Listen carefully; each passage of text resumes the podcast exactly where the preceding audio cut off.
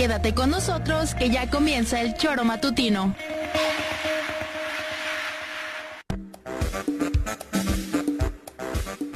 Somos quienes alegramos tus mañanas. Interactúa con nosotros y búscanos en nuestras redes sociales como El Choro Matutino. Sintonízanos desde nuestra página web www.elchoromatutino.com y llámanos a cabina al 777-311-6050. De lunes a viernes, de 7 a 9 de la mañana, por Radio Desafío y también por Irradia FM 103.7. Somos la mejor revista informativa del país. Somos... El Choro Matutino.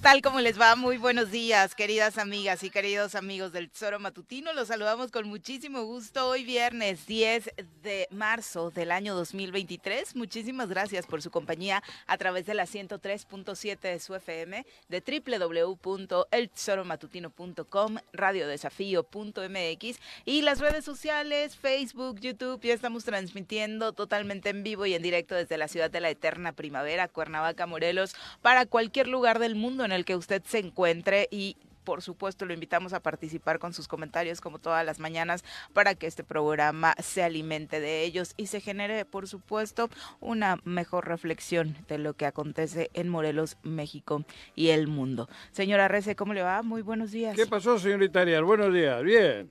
Bien. Fíjate que para ser viernes, no sé, como que tengo buena pila hoy, Lo dice porque si ustedes no han escuchado, el viernes es el peor día de la peor semana día. para Juan José Arrece. Pero hoy no, cabrón, y me parece que estoy en lunes.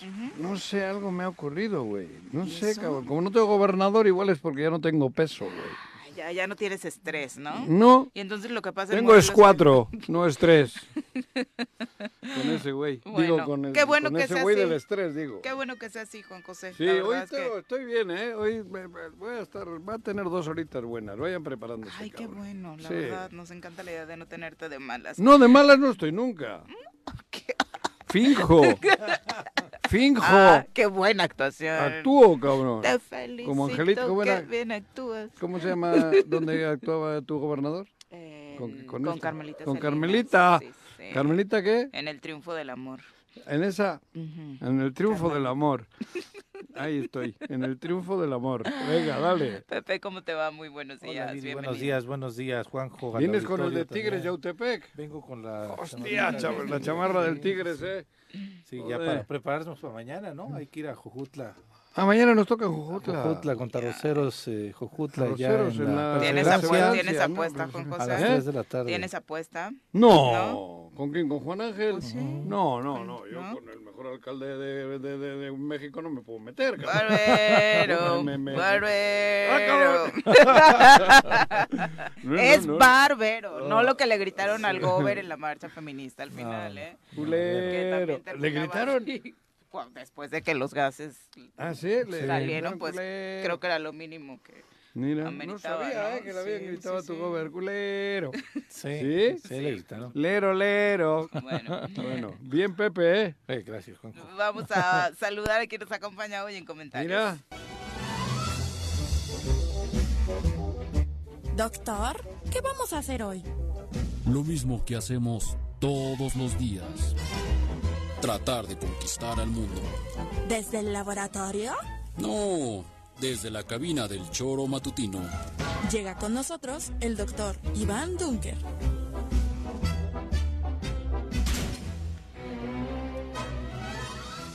Qué milagro, doctor. Muy buenos días, bienvenido. Muy buenos días, milagro que me invitan, pero aquí con gusto, Juanjo, Viri, Pepe. Acá, Me gusta- acá, no, y ahora acá, viene acá, afilado. acá. Tengo que hablar viene con, afilado. tengo que hablar con producción. Yo no sabía que venías, güey. Va a haber pedo hoy en producción. Sí, sí, sí, ya Me vi, ya vi que se- Lo, Cuando te vi lo la- tienes me Lo vi en la castigado. escalera ahí, lo vi en la escalera y ¿eh? ¿Qué pasó? Dijo, qué bueno que veniste, hasta me sorprendió, pues, estoy- va a estar bueno el día. No quiero meter cizaña con el gremio científico, pero ¿Qué particularmente contigo y con la doctora Brenda, como que eh, la química ¿Qué- no qué- fluye qué- en qué- las qué- interacciones con Juanji, ¿no? Bueno, pero hoy es un buen día, se supone, ¿no? Entonces creo que... supone, ¿eh? Que viene de buena. Eso, eso, ¿eh? A ver, ¿qué- Bueno, ahí me ayudan, ¿eh? Ahí me ayudan, mí. Viri, Juan, pueden No Pepe. nos lo vayas a poner de malas. Ahí por le entran, ahí le entran de- al también quite. le andas Más te vale que por ahí conozco a- a tu, al cardiólogo y te llamo a tu hermano, cabrón. Bueno, pues continúan los pretextos del, eh, de, ¿De qué? nuestro gobernador, Ah, no ay, gobernador no. de Juan José, No. Cuauhtémoc Blanco Bravo, respecto a lo que ha sucedido con el presupuesto 2023. Estuvo de gira por Amacuzac y por Zacatepec, y ahí señaló que este 2023 se requieren, eh, el- para sus proyectos de obras requiere 1.200 millones de pesos eh, que los ocuparía para remodelar carreteras. Claro. Le dijo a la población de Macusac y de Zacatepec que es irónico que no vaya a poder cumplirles Claro. porque el presupuesto que aprobaron los diputados Pobre. no da para eso. Eso, cabrón. Eh, Al quin- este eh, eh, está para el quinto año de gobierno. sí, claro, para Ah, este que corre. Escuchemos parte ¿Por de lo que él decía. Trabajando con los presidentes municipales el año pasado, en estas giras que, que tuvimos con todos ellos, este, para ver los proyectos de obras que tenían y hoy es una realidad, se les está terminando todas las obras. Eso estamos trabajando, este, pues son carreteras que han estado mucho tiempo abandonadas, pero que vamos a seguir trabajando este, en lo que se pueda, porque eso es muchísimo dinero lo que tienes que invertir, son casi como 1.200 millones de pesos en los tramos carreteros que siempre han estado abandonadas, pero vamos a ir este, realizando algunas carreteras poco a poco. Tú sabes que los diputados van a manejar el recurso, entonces, pues quién sabe. ¿Quién sabe? Dice, porque Es hoy que- el presupuesto lo manejan los ¿Cuándo fueron las diputados. Y- y me elecciones? parece que la también semana pasada. Sí, apenas. Las elecciones fueron la semana pasada cuando ganó él, porque acaba de entrar al gobierno este güey. Perdón, el amigo del gobernador. Julio de 2018 acaba de ser ayer. Ayer, este acaba de entrar al gobierno ayer. Mira, Y donde la y de- dice que el presupuesto lo van a manejar los, los Sí. diputados. No, este es que los- ¿de qué galaxia le él. sacaron? Que, que me parece que esa es la cosa Este- que hay que hacer porque El de No pronto jugaba en el creemos, América, este jugaba en el Galaxy. de pronto creemos que porque tú digas, ay, no es mi gobernador y demás no hace daño, pero esta No, semana particularmente, ya a ti no, pero estos mensajes le llegan ¿Qué a la población Claro. y yo sí escuché a mucha gente que sí ¿Qué termina por carretera ha hecho? Si lo más que ha esta- hecho son 100 metros. Esta canta la gente, hay gente que lo cree, ¿Qué porque es lo que le están no repitiendo. cree nadie, Yo sí me he topado ¿Qué esta no? semana Joder, gente ¿con que se lo cree? Juan José. ¿Qué le va a creer? Con gente que escucha creer, solamente la versión del gobernador, no? porque desafortunadamente lo hemos dicho aquí ¿No y con todo respeto para los medios de comunicación. Inaugura 30 metros de calle y saca Morelos. una foto y salen tres. ¿Y qué pasa con la gente que solo escucha esa versión? Pues son tres. No, pues son tres los que No. van al evento, pero en los Los- medios de los medios ¿Qué de comunicación. comunicación. oír? en los medios Me de parece que comunicación no, no hay que replican esto. minimizar Yo sí minimizo, ya no le cree nadie, hombre. ¿Qué, qué, qué viene con Hombre, hostia? es Ustedes terrible que diga- Ustedes que creen que sí, hombre. Es terrible que diga que, el no, presupuesto joder, que lo van a manejar los mucho, diputados. Que no tienen gobernador en Morelos, hombre. Es que ese es parte Que del no tenemos- problema, minimizar. No, y yo no creer minimizo. Que, creer que ya no es un No peligro minimizo. lo que dice Cuauhtémoc No, Blanco. ¿qué va a ser y por supuesto que sigue si- siendo un peligro Que lo no, que dice el. En eso no. Por supuesto. ¿Qué, qué obras ha hecho en, en cinco años? No, Dime, pues ninguna, díganme una. ninguna Entonces, ¿qué, qué le va a No, creer, pero el cabrón? discurso de que la ¿Qué culpa la tienen hoy los diputados, de que en su momento la tenía hostia, la crisis que había heredado Tenemos- Graco, cada año ha tenido un pretexto. Nada, pretexto nuevo, hombre, que un no, pretexto ya nuevo no para le no cree nadie, nada. joder, cabrón. Que viene el lobo, que viene el lobo, que viene el lobo. Y tanto venía el lobo que vino un día y se lo comió, cabrón. A este le ha pasado. Yo- igual. yo- Pues yo este no le- tanta pensaba- yo mentira, tanta mentira, ya no le cree nadie, el, lobo no se lo ha comido al, al gobernador. No, todavía no. Pero ya no le cree nadie. Yo creo que hay menos Ya no gente le que cree nadie. pero hay ¿Qué gente no, que joder, todavía le que- cree. di- a ver, que me llame uno que le crea al, goberna- al, al gobernador de ustedes. Pues igual y Otra no nos apuesta. escuchan y están escuchando otros Ah, medios donde les dicen, les dicen, Ah, sí, ah, bueno. eso es lo que te estoy diciendo. Bueno, lavado de cerebro lo hay permanente, pero la gente ya tiene el antídoto para ese lavado de cerebro también, que es vivir con la verdad. Que no, joder, Dunker, ¿tú qué opinas? Hostia, me miras con cara así como de susto. Y estaba de buena onda. Pues yo ya estoy. Que me pues, enojan.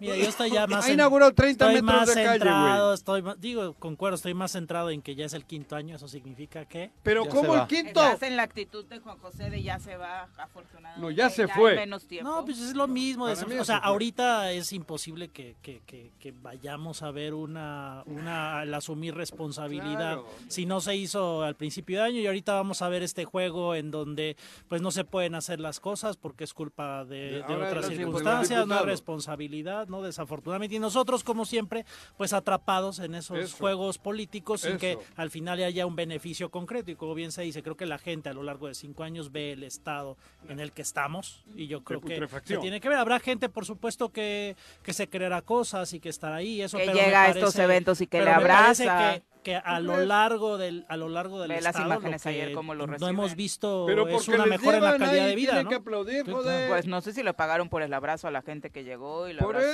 eso, y lo cabrón, la gente llega, ¿qué va a llegar Pues siempre esa habrá señora? gente ahí por la foto Sí, y si cosas son 20, así, ¿no? joder. Pero digo, esperemos que la gente, eventos. esperemos que la gente al final del día pueda tener una autocrítica de estoy mejor que hace cinco años y creo que es la- si no nadie o pocos podrán decir eso. Digo, La- pocos tal vez los que se han podido este aprovechar de las circunstancias, pero en términos generales creo que creo que no. La secretaria de Obras dijo claramente, Secretaria solamente la encargada de despacho, encargada de de despacho de la Secretaría de Obras dijo, rehabilitamos 5.4 kilómetros, es decir, 5 kilómetros y medio de carreteras. Pero es que es ridículo, pero es, es, es algo que ves El a lo gober, largo, sí. es, es algo ¿Mande? que ves a lo El largo. gober sí. Sí, pero es el algo que ves- Y la señora la ves como pobre, este, bueno, no pobre, es una eh, eh, sinvergüenza que Pobre sigue en el cargo yo. haciendo nada, eh, llevando obras eh, que son pequeñas, ¿no? Obritas. Pero ves, eh, doctor, te das una vuelta por el sur del estado, te das una vuelta por el oriente, te das una vuelta por donde sea. Bueno, Tetela, la carretera esta de. Tetela del volcán hacia Yecapixtla está hecha pedazos. Y esa, esa es una ruta de evacuación por si el volcán Popocatépetl nos hiciera una jugada. Y no se está atendiendo. Y van al Congreso con tal desfachatez a decir 5.4 kilómetros fueron los que han rehabilitado en un año. Pero es que eso está reducido. Digo, suma las fotos, ¿no? A lo, lar- de, a lo largo del año de lo que se hace y pues eso eso suma, ¿no? Pero es, este es ridículo, ese, ese, es el, ese es el nivel en el que se están haciendo las cosas, pero al final del día, digo, lo menos que podemos esperar es que la gente se dé cuenta de eso y que actúe, ¿no? Mientras nosotros lo sigamos validando y, y- y si hay Yo no, gente ¿eh? que piensa que está bien y que qué que bueno no que hizo nada, eso, bueno, pues entonces ¿no? seguiremos teniendo dicho gente que nada. Ya hace no, eso, pero la verdad en términos generales es ridículo el que esas grandes obras sean 10 metros, 15 metros, una esquina, un, po, un Caras, pozo, ¿eh? ¿no? O Muy sea, caras, Que se ¿eh? tienen que hacer, Joder. pero, pero Pues esos, esos son los grandes logros. caras, ¿eh? Te voy a decir la de mi pueblo, 2.500 metros cuadrados. Metros cuadrados, ¿no? Ok, como los ok. que... ¿De qué? De concreto hidráulico, casi 4 millones y cacho, pero ponen ahí población beneficiada 36 mil habitantes. Dice En la- 36 mil o Habitantes. 30 mil No. o, 30 o 36 millones. No, porque- 36 porque, mil puta, igual. Como por Zacatepec de van a venir todos al 36,000 Coruco. habitantes son casi los habitantes. Está cerca de del. Coruco. Es que lo mismo dice No está cerca el Coruco. dato Ah. de ayer de Zacatepec, que se de beneficiaron ese los habla. 36 De ese estoy ah, hablando. Sí, sí, sí, de- 36,000 son 2,000, habitantes. 2.300 La metros. calle Valentín Gómez Farías solamente la circula la gente que vive en esta colonia. Está la bien. Ni siquiera son zonas que terminen por ser prioritarias, ¿no? O sea, que dices tú... ah, No, pero está bien. Contemplan ahí, yo creo que alguna vez en la vida los habitantes de Zacatepec pasarán por ahí, entonces ya se vieron beneficiados. Claro, y 36,000. está perfecto Por que arreglen, 36,000. ojalá arreglaran todas las calles del Lo- estado, ¿no? lo y que- las avenidas Lo que sí creo, Mm. lo que sí creo un poco que decía Viri es que sí, ne- sí necesitamos más voces, ¿no? Más liderazgo que empiece a señalar este tipo de circunstancias, ¿no? O sea, Bueno. creo que se necesita ese, A ver, ese no trabajo. los hay. Lo que pasa es que no tienen eco.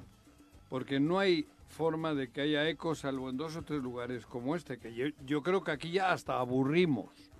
¿Ya crees que se aburren? La ya que ni, gente- ya ni nos Pues sí, sintonizan ahí en, los que nos sintonizan, que afortunadamente son en el Ejecutivo, cantidad nos bastante- sintonizarán, ¿tú crees? ¡Uh! Sí, saludos. Uh, Ese pinche Juanjo dice. En el programa ese pinche Juanjo. Sí, porque a ustedes no les meten lo de pinche, solo a mí. ¿No crees? No. sé. ¿Te lo llevas todo tú? Sí, lo de pinche yo. A ustedes sí los menciona para mal, pero no les pone el apelativo de pinche. No, es que es de cariño. Ah, ya Porque ayer me dijeron, ¿eh? Ajá, pinche- Armó el pedo el pinche Agustín en ese pinche, con ese pinche Juan. Eh, Eso le iba a decir al doctor, que es muy emblemático cuando entrevistamos a ese tipo de personajes. De pronto ya sabemos como el promedio que mantiene en redes sociales el programa y los días que entran estos que él dice que son sus enemigos Sube.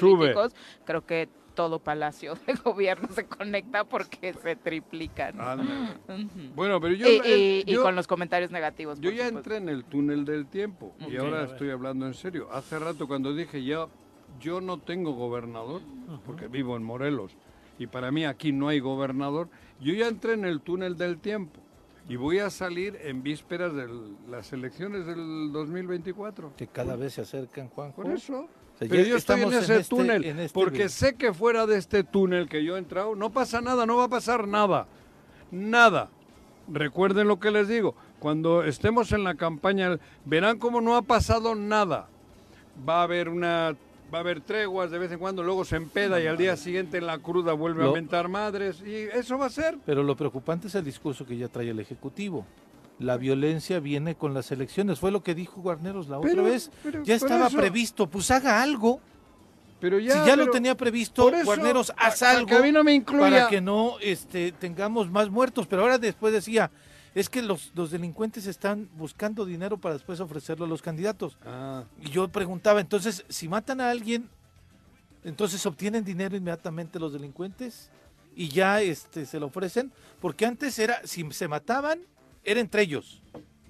Era una disputa entre cárteles. Ahora ya Y la quieren propuesta meter era váyanse al cerro. Sí, se- váyanse al cerro. pero se les acaban los discursos y pero ya- el tema es que están queriendo queda- meter miedo en torno a la elección. elección. Eso es lo peligroso. Y que lo diga el comisionado de seguridad pública, el encargado de la seguridad, Pepe. diciendo la violencia se va, se viene a venir, es terrible.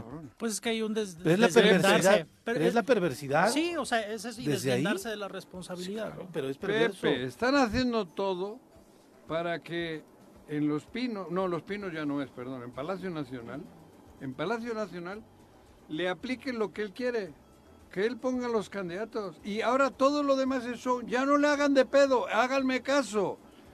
Solo falta saber si él logra en Los Pinos que le digan que va o una, o Ceci, o ¿cómo se llama? Esa, la, la doñita. La doñita. La doñita o Víctor Mercado, güey. ¿Para qué nos hacemos güeyes? Y también él que, que busca su protección propia. Para ¿no? eso te digo, en ese No, momento. pero él todo- también busca su candidatura, Juanjo, por para eso, tener cierto fuero. el- por eso esto, estoy diciendo eso, va de la mano. Va de la mano y si no, por lo menos que le dejen el candidato o la candidata. Es todo lo demás están haciendo, eh, estamos diciendo tontería y media. No va a pasar nada. Y los demás, la oposición o el resto del Estado en la política anda en la misma dinámica. Les importa tres pepinos la- el estadio, la cancha, el estado. El est- hablo ya comparativamente con el fútbol. Aunque se seque el pasto, ahora les vale madres. Ahora ellos eh, andan preparando el torneo será- próximo. Entonces, pero entonces la oposición en Morelos Nah, estaríamos pensando que en todo caso a lo que va es a negociar y a ver qué puede qué- sacar, ver pero pero no para llegar ellos al cambio, sino para sí, ver. no, no, sí, sí, sí, cuidado, cuidado. A ver, cuidado. a ver, No, ¿a qué la te refieres? está esperando precisamente eso. Si Morena decide dejarle a Cuauhtémoc o si Morena deja a sus candidatos naturales, como pueden ser Rabín o Luz y Mesa, por ejemplo. Porque para mí son los Eso dos sí únicos naturales. eso porque sí. Margarita no es natural. Margarita ha estado con todos los partidos. Ellos son los naturales. Pero eso todavía está en la mesa, es Eso una te digo, posibilidad. por eso te digo, y, y el resto también está esperando eso, porque no es lo mismo que vaya la doñita a que vaya Rabín. Entonces, Pero que eso es- ese es el parteaguas, o Claro. sea, si, si ahí No no, hay hay un si ahí no hay un cambio, digamos, positivo, quiere decir que no tenemos más para los próximos seis años. no, o sea, sí, al revés. Si va la doñita, que no, no- la doñita, ¿sabes quién es? Lo escuché. Esa. Si va la doñita, entonces, hasta yo, bueno, le digo a Liz, que hoy es su cumpleaños, por cierto. Muchas Felicidades, Felicidades. happy Ahorita, birthday, Pero productora. yo le diría a Liz, a la productora del Choro, Liz, vamos a buscar un partido y vas de candidata. Porque le puede ganar a la doñita Liz, pero además le puede ganar por muchos votos. Por arraigo, por, Por todo. capacidad. Por todo. Liz, etcétera. Arias. Y si le ayuda a Miri en la campaña, vota. Y luego, por eso te digo, depende en Palacio qué decidan. Si le dejan, el, le entregan a Cuauhtémoc el partido y la candidatura, entonces mucha gente nos vamos a motivar. Entonces, ahí, ahí la oposición, digamos, partidos que no son gana. Morena, podría ganar con, Cualquiera, con un candidato claro, natural. Y, ¿no? le- y va- y les va a ganar la oposición, lo presagio desde hoy. Si Cuauhtémoc pone a la doñita, gana cualquiera de los que vaya o de las que vayan en la oposición. Recuerda lo que estoy diciendo, por Ok. eso te digo. Algo similar a lo de Cuernavaca con Argüelles. Ah, claro, Bajo, ahí viste Y que- si hay un digo, candidato natural, digamos, de Morena, Ahí entonces ahí, ahí es más probable que, que- fortalece, que se a mis amigas y amigos de la oposición les digo, vamos a ir a otros lugares, vamos, porque es más difícil. Al Chile, si va Rabín es dificilísimo ganarle. Si va Lucy, también complicado, ¿no? Por- porque ya van en el paquete de la verdadera Morena. Y Morena tiene una fuerza todavía muy grande, ¿no? Pero en Morena le pones al geranio, a la doñita y, al, al- a, y a Víctor, y entonces sí te motivas. Sí o sea, no era lo mismo Messi, el Barcelona con Messi que sin Messi. Cuando decían no juega Messi, ah puta, ahora sí le podemos ganar al Barcelona. Así era la reacción de cualquier equipo, hasta del, eh, hasta del Atlético, cabrón. Esto es lo mismo. Si en Morena no ponen a los Messis, Joder, puta, yo, yo si fuese, no sé, ¿qué nombres quiere? Ah, Los candidatos, el Ni del siquiera hay nombres de la oposición. Bueno, no, no voy a dar nombres. No, porque pero- ni siquiera hay. Bueno, pero, pero sí hay personajes que van a ir, Este, joder. Agustín- está Agustín Alonso, te puede decir a, a este José Luis Urioste. Claro, en la oposición. Sí, claro, sí, sí, sí. Y, joder, bueno, en la oposición. Y Víctor Sánchez, el de Jardines de Que México, creo se que también dice que quiere, quiere cabrón. ir a la- Fíjate, cabrón. sí. Por eso te digo, entonces, ahí, ahí cambia. Ahora sí me entendiste, Dunker. O Ya sea, te sí entendí, ya te entendí. Ah. Hoy estás, neta, estás lúcido. Estás lúcido. ¡Oh! Neta.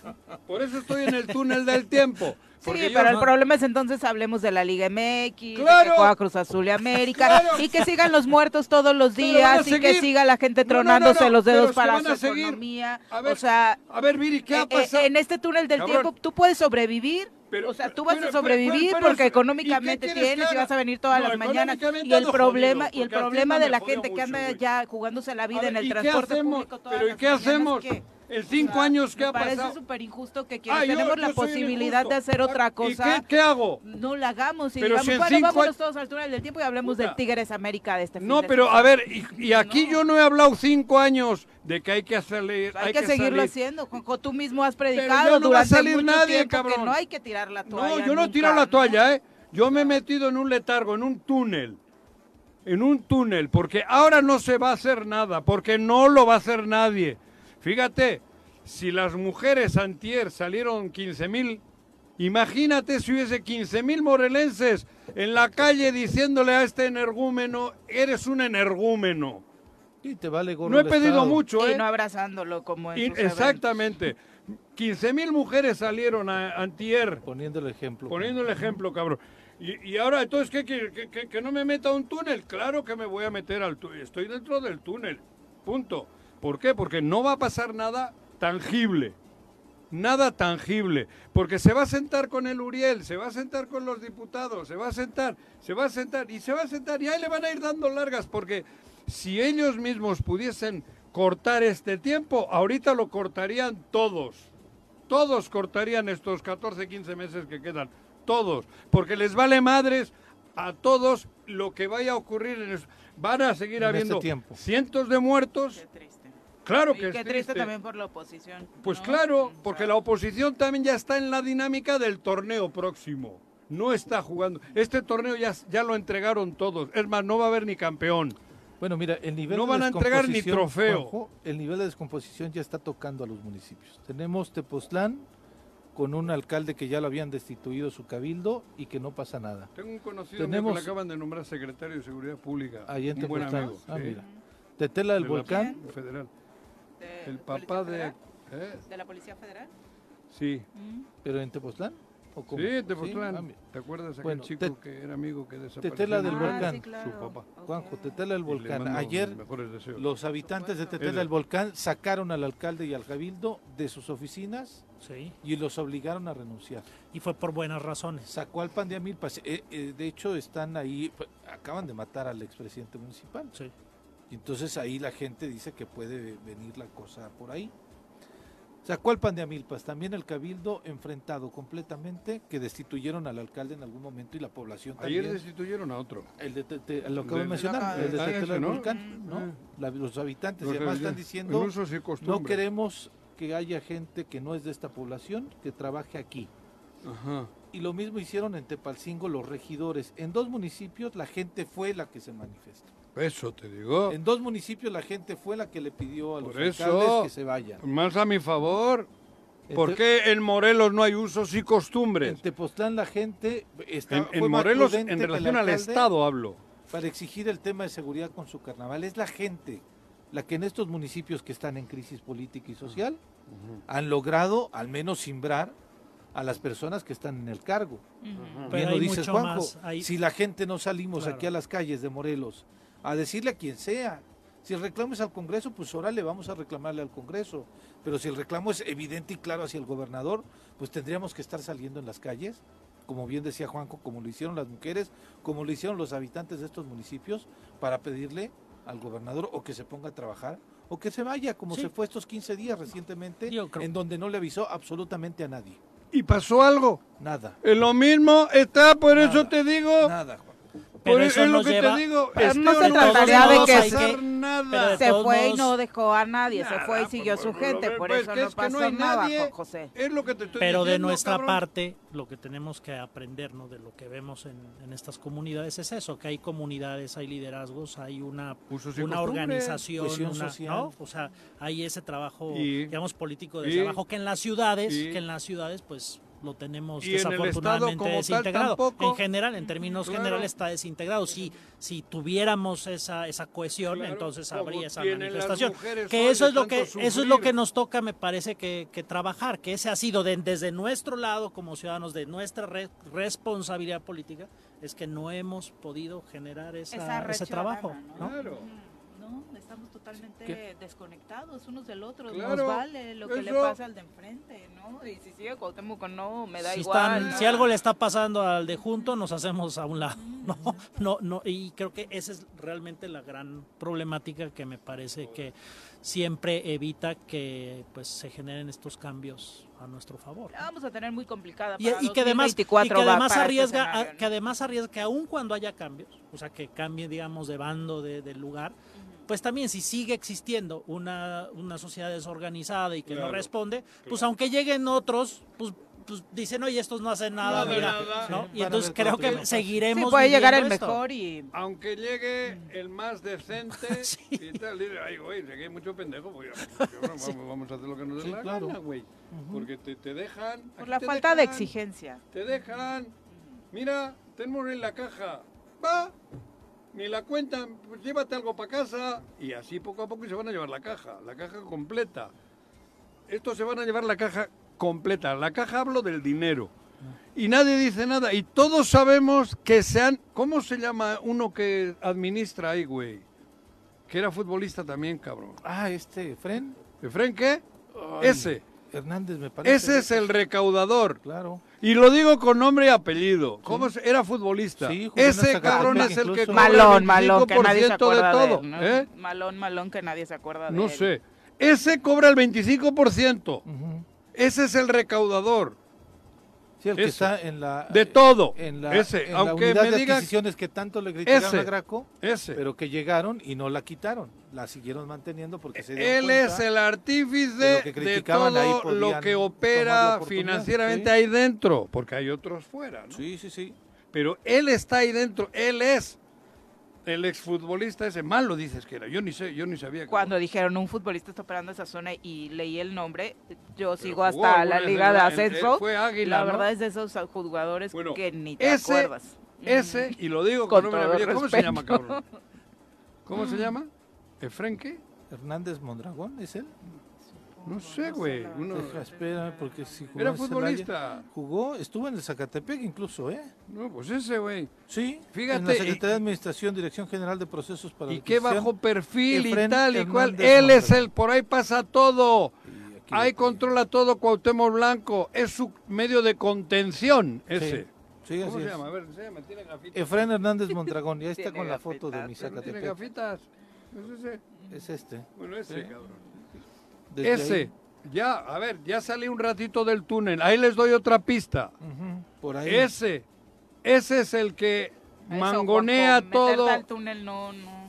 no, ¿Eh? no, Me regreso al túnel Salte del túnel, Bueno, salte no. del túnel. No, o sea, denuncia. O sea, Ya esa estoy fuerza, diciendo, me y parece no pasa nada. Ese. Y todo el mundo lo dice. Los, ta- ta- ta- todos pasan por sus garras. por las de ese. Sí, claro. A soltar la lana, cabrón. Y no pasa nada. Nada, absolutamente Nada, nada. absolutamente. 7 con 31. Vamos a nuestra primera pausa. Regresamos con Café. Bueno, ya lo decíamos hace rato y es en serio. Muchas felicidades a, nuestro produ- a nuestra productora Sí. Liz Díaz hoy en su cumpleaños. Sí. Está de manteles largos. Ya Juanji la destapó Sí. ¿Qué? para una candidatura. Ah. Ah. Qué chuto. y por supuesto, de parte de todo el equipo, muchas felicidades, Ajá. Liz. Nuestros Queremos, te Luri. queremos. Cántale. Sorionak Betty, Sorionak lizetxu, sorionak zuri. ¿Has visto? Mm, ¿Eh? muchas felicidades. Ya Eh, y a propósito piso, de no tu campaña, pregunta Polo, en el Polo. supuesto partido político donde Liz sería candidata, Eh. Juanji sería el Sans del partido. ¡Ay, güey! Acuérdense Me que- bajo, me bajo de esa asesoría No. a la candidata Yo solo me inmediatamente. quedo de representante, no iría Pues, de- ¿qué era? No, pero luego ya fue el... ¿Cómo era esa madre que era? Jefe de la Jefe de la oficina. Jefe de la oficina. No, pero tú ya tienes candidatura. luego. Tú ¿Eh? ya tienes candidatura en Cuernavaca. Ah, yo la mía. Sí, pues claro. aquí tienes ahí. No, pero este, ella va para gobernadora. Si va Doñita, ¿eh? Ah, ok. Yo no le voy a arriesgar a Liz. Si va Doñita, va Liz, Vamos de con Liz de candidata. Y Liz le gana a Doñita. Sin pedo. Juanji va por todo, por la alcaldía y por la gubernatura. Espero ¿eh? que Mireya- Aguas, aguas. Espero que Mireya Gali no nos esté se escuchando. preocupen en, Y nos este- diga Tetela va. del Monte, que Sí. también pongo candidato ahí. Vamos Mira, a darle. ahí la complicación en Tetela del Monte es que eh, hicieron renunciar al suplente. Y entonces no hay a quien llamen ahorita para tomar protesta Está céfalo. y tendrá Como que venirse la Estado. decisión al Congreso del Estado. O sea, el tema no es menor allá lo que está sucediendo. en Ah, Tetela. es que en este del volcán. desmadre de estado Del volcán, no puede perdón. pasar, hombre. Sí, Esto no tiene ni puta idea dónde está Tetela del volcán. Yo creo que el- él le contaron la noticia Sí, y te- Tetela del volcán "Cuéntame estará en Colima, temas", igual en el de. Colima será eso, en el, en el pico de Orizaba o en algún otro volcán. Fue, fue O igual antes. cree que es arriba en el Popo, Sí, sí, sí, sí. a la- a 30 metros del, del, del cráter. dijo, "Ay, no tengo jurisprudencia. Sí, hombre, no tiene ni idea. Este, ¿Tetela de qué?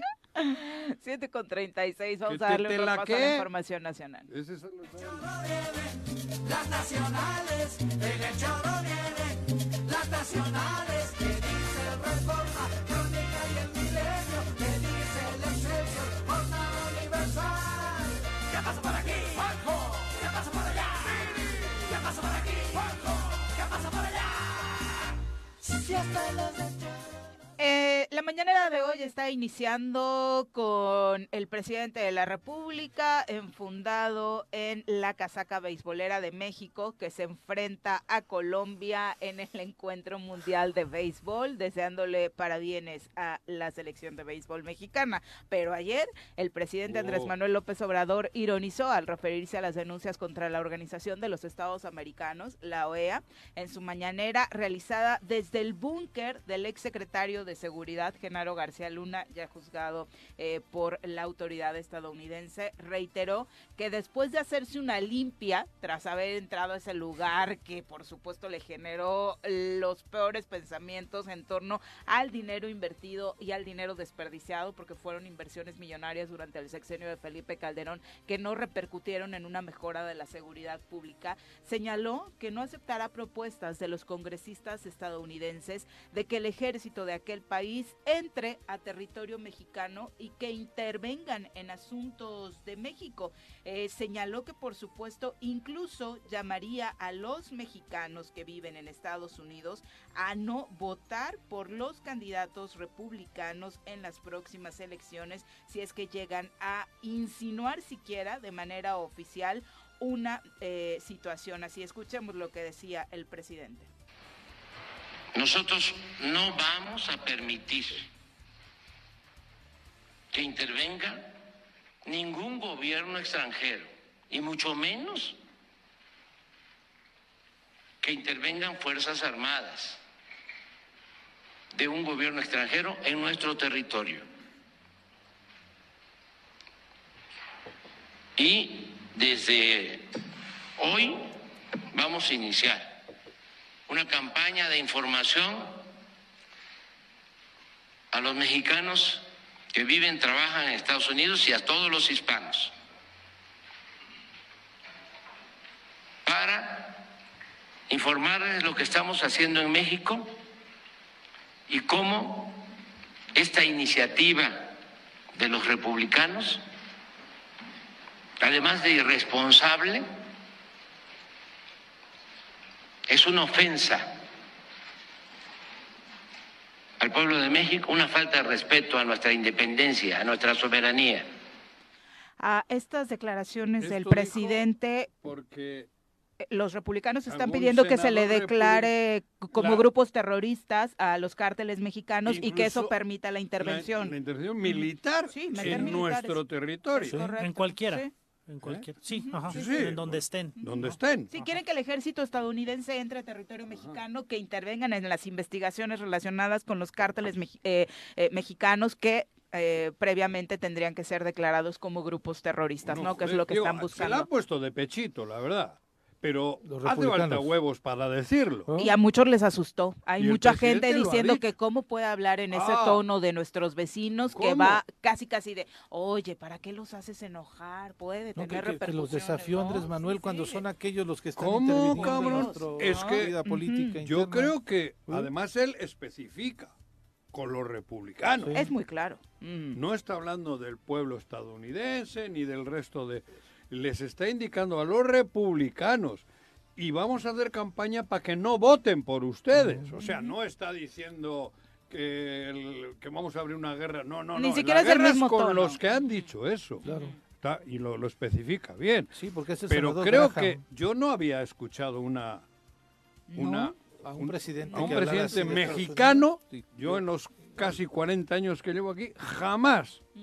Y motivos los hemos tenido siempre, ¿eh? Siempre. Porque estas expresiones las han utilizado, joder, constantemente. constantemente, en los 40 años últimos, por lo menos. Y sin embargo, es la primera vez que un presidente lo dice y lo dice con huevos.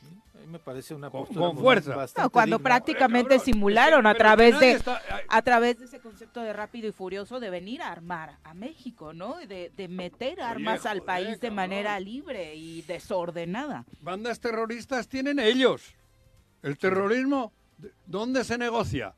¿Dónde nace? No, y particularmente sobre este tema, Juan José, de las drogas, el consumo. Las ¿no? Vegas es el centro. Por supuesto. Ahí se lava todo. Joder, si lo sabe el mundo entero. Oye, cabrón.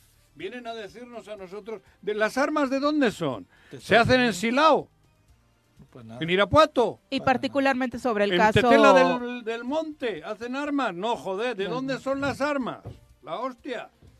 particularmente sobre el caso que detonó esta discusión, el de Matamoros, eh, Tamaulipas, en la investigación que se está corriendo sobre los ciudadanos estadounidenses, dos de ellos que perdieron la vida, dos demás que eh, sobrevivieron y Si que fueron por cada entregados. mexicano que ha muerto en Estados Unidos de mala manera, humillados, hubiese que declararles la guerra, estaríamos en guerra permanente de hace imagínate. mucho. Porque Porque, además- son cientos de mexicanos los que han muerto de manera indigna. Por la policía. ¿eh? Por la Por policía, no por grupos delincuenciales. Claro, solamente. cabrón. No, no, por la policía. Sí, aquí el tema fue un Oye, grupo cabrón. delincuencial el que tuvo esta acción en, Ma- en Matamoros. Pero, Bueno, ¿cómo? y que la gente que está en la frontera actúa como cártel o grupo delincuencial cuando Sí. ve migrantes, ¿no? O claro, la forma en la que utiliza sus eso, armas. joder. como cazadores de animales. Totalmente, totalmente. Efectivamente. Oye, que no vengan. Que no vengan, joder, ahí va la hostia. Si no quieren venir, que no vengan. No, que no vengan. Bueno, Oye, solamente para concluir los no antecedentes, bueno, ¿no? Porque el los antecedentes penales que ya se conocen sobre estas personas que se vieron involucradas en esta situación en Tamaulipas, eh, pues indican que sí, había antecedentes de eh, compra o ¿De quién? venta de droga, ¿no? ¿De los estadounidenses, dos que fueron Ah, los eh, dos asesinados, los dos asesinados, los dos y- sobrevivientes. Son Ah, o cuatro. sea, si eran cuatro. tenían antecedentes eh, penales sobre estos Ah, asuntos, ¿no? Ah, Entonces, o sea, lo no que se eran va a investigar turistas normales, digo, diríamos. Bueno, no sé, no voy a enjuiciar Decían a que una de El- ellas venía a un tratamiento cirugía médico. estética, de hecho, fue el argumento. Que de ¿Ah, hecho, sí? eh, parte de lo que enoja a los republicanos es que el gobierno chica. de México lo que dice es que lo primero que hay que investigar, por supuesto, es si ese argumento de que viajaron para una cirugía estética es real o se trataba de otro tema para de ahí. Una chica venía a hacerse una cirugía y traía tres güeyes con ella. Es correcto. ¿Que le iban a agarrar las tetas o qué? No sé en qué parte de su cuerpo era la cirugía estética, pero Digo, bueno, es- normalmente es, son el las- la- el argumento que han las dado en, y eso, ¿no? en las La primeras nariz. declaraciones. Cuando vienen a la estética suele ser eso, ¿no? Ahora me parece se, que se hay que hacer la nariz, los labios, el pecho, las la, la- las nalgas. No, en serio, ¿no? Eso es lo común, ¿no? Ahora, creo que hay que hacer eco a los, o sea, en paréntesis, creo que hay que hacer eco a los reclamos que también hubo de muchos desaparecidos que hay, que eran cantidades inmensas, y para los cuales este tipo de solución pronta que se da, ¿no? Este, no llegan, ¿no? Entonces, creo que también vemos este caso, se da una solución rápida, aunque es una solución que es generada desde el propio cartel, ¿no? Pero este vemos cómo hay un tema de fondo y de miles de desaparecidos que hay y de una circunstancia que, que, que se tiene que resolver así con la misma prontitud y con la misma reacción. ¿no? Cuando y hubo- eso es lo que no tenemos en México. Hace años, cuando aquellos dos de la DEA, ¿quiénes eran? Camarena. Camarena y otro, ¿no? Camarena y otro. Ahí había, hubo ajuste de cuentas. Por supuesto. Hubo ajuste de cuentas. ¿Y qué hacían los de la DEA aquí? Trabajo secreto. Trabajo secreto. Y ahí había rela- relación entre ellos. Ahí, ahí fue juego sucio de, de ellos, ¿eh? Que con el Caro Quintero y todas aquellas cosas. Ahí, ahí había cosas. Joder, por eso te digo, no Era es... con el señor de los cielos. No es... ¿Eh? Era con el señor No, de los Caro cielos. Quintero, a Caro Caro Quintero, Quintero, sí. Caro Quintero era el que lo Es traía que dicen que lo sí. ejecutaron, ¿no? A- a Por eso te digo, a ver, si hay dos turistas, como muchos mexicanos que están muriendo de manera colateral, y entonces sí hay que indignarse. Ha habido aquí muchos turistas que han muerto. Joder, a Por unas lo que está chicas- sucediendo en Quintana Roo, ¿no? Sí, en- o sea, en- los en propios Acapulco migrantes. les violaron y a, a unas Sí, sí, chicas. sí, en, un- En España era. Después de un evento. Eso eh, sí es terrible, ¿no? Digo, ahí sí que interviene, debe intervenir la, la, con la embajada y la hostia. Pero cuando hay este tipo de cosas, joder, cabrón, oye, chico. No, que se tiene que investigar y dejar claro. Por Creo que lo eso, mejor que podría no sucederle puede- a México pero no es te dejar puede amenazar de que te van a situación, ¿no? invadir. Por supuesto. Sí, claro, Por no. supuesto. Joder, cabrón, no te pueden amenazar, oye, vamos a invadir, vamos a meter al ejército porque ustedes son terroristas. Ah, Eso le hicieron a Saddam Hussein, y a esto. Bueno, Sí, Eso fue Todos la- los países que han invadido Es empezaron eso. con A- noticias empe- de este Empezaron tipo. así, Sí, ¿eh? Cuidado. A Panamá le hicieron lo mismo, ¿eh? Claro. Con aquel del sable, ¿cómo era? No, sí, ya los Pero yo creo que es eso, o sea, hay que también entenderlo en términos de que pues son Eh, digo, está equivocado, por supuesto, pero también forma parte de las estrategias políticas que los republicanos están generando. Creo que también como mexicanos tenemos que distinguir, digo, están viviendo Sí. una polarización importante, Claro. digo, en todo el mundo, pero en Estados pues Unidos. quieren ¿no? volverle a y esto poner es una estrategia al política de ¿cómo era el un sector radical que pues generalmente lleva a ese tipo de intervenciones, ¿no? Entonces entendámoslo así. Sí, pero que no Y- nos utilicen a nosotros de ¿cómo se Moneda de cambio. o, de, o, de, o de producto electoral. No, ya han saberse utilizado. No, Trump nos Por eso, ellos hacen, ellos hacen, ellos, ellos, a quien se deben y que van a hacer es dirigirse a su electorado. Nosotros como mexicanos lo que nos toca es alzar la voz y, poner Eso, alto, como ¿no? hizo- como Esto, defender ¿no? nuestra soberanía, ¿no? Esa ayer. parte me parece importantísima, Pero dejarla sí. claro a nivel internacional. Hay que distinguir de dónde viene, ¿no? Pero también no entiendo a los que no le quieren. A los que no le quieren. Si no, te- no le quieres, en casos como el de ayer, cállate. Claro. Yo entiendo, cállate, porque bueno, te cae gordo y no le vas a aplaudir. Pero no digas que hizo mal. Cabrón, si defendió a la patria Un mexicana. discurso de soberanía, de ¿Por qué respeto no a la sé? soberanía. Pero ayer la defendió. Si a ti, priista, panista, no te gusta Andrés Manuel, está bien, no le Respetable. aplaudas ayer, pero no lo no, no, ma- no madres, joder. Eso es lo que no entiendo. Te callas, no le, no eches porras.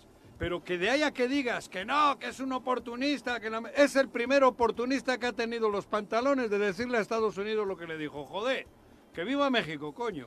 Bueno, Los después de la mañanera de ayer, creo que es el día en el que más he recibido links hacia una parte de la mañanera donde me dicen, oye, qué bueno que le dieron la palabra a Juanjo y hasta pudo cantar. Eh, no, no era el que cantó Juanjo, fue el propio presidente Andrés Manuel López Obrador el que cantó, pero sí lo hizo muy al estilo Juanjo cuando le preguntaron si iba a pedirle a la OEA que interviniera en este conflicto con Estados Unidos. Primero se rió el presidente, dijo la OEA, por Dios, jamás le pediríamos intervención en este asunto. Claro. Y después les dedicó una canción. Escuchemos parte de lo que No decía. No, no, no, la OEA, no, no. ¿Cómo no me voy a reír de la OEA? Que es una cosa tan fea, tan fea que causa risa. ¿A poco no les recuerda? Julián Tla. A todos los radioescuchas, colaboradores que me mandaron el link y me dijeron, oye, qué bueno que cantó Juanji. No, no era Juanji, era el presidente, pero inspirado Vamos de la pronto en las próxima. Vete composiciones. preparándote que vamos a la mañanera la semana. Ya cada vez se parecen más, Juan José. Sí. Cada vez se parecen más. Sí. Los chistes malos, ¿Cómo que chiste malo? la risita, ¿no? Bueno, Así que ya hay colaboración con el guion, ya hay colaboración. Ponerle musiquita. Volvemos. La. Gracias, gracias por continuar con nosotros. Eh, un abrazo a todos los que se comunican a través de las redes sociales, particularmente en Facebook. Eh, Genaro Sánchez dice, excelente día para irse a Tepalcingo a su tradicional feria del tercer viernes. La. Perla del Oriente está de fiesta, así Sí. que vayan ustedes que pueden. Pues eh, Miles de la verdad personas es que- llegan. ¿eh? Sí, Todos es una fiesta sí. bien bonita. Exacto, así que los que puedan ir, dense su vueltecita por allá. Sí. El profe Arnaldo Pozos también pendiente del programa. Muchas gracias, profe. Vicky Jarquín dice, Vicky. me parece que nos quejábamos de que enero pasó lento y ya estos dos meses van, pero Toda corriendo. Toda sí. digo que yo ayer estuve en Costco y ya que compré las luces, güey. ya está el arbolito de Navidad. Te lo No, sí son exagerados en Costco, pero Compré todavía las no. luces creo de ayer, güey. ¿no? Llevé dos series de esas. Tú sí te metiste en el túnel, ¿eh? Claro, Sí, güey. Te sí, digo. tú El túnel del tiempo está cañón. No, sí. no, Y no, voy a salir en Navidad un poquito, güey. Ya compré luces. Eh, saludos también para José Hernández, que te manda un abrazo, Juanji. Eh, Mariela, te manda muchos saludos. Doctor Dunker, eh, fan de tu participación. Y. Pati Delgado, te manda muchas felicidades, Liz, y nos desea un lindo fin de semana a todos. Muchas gracias. Eh, vamos ahora a... un pastel, ¿no? Felicidades.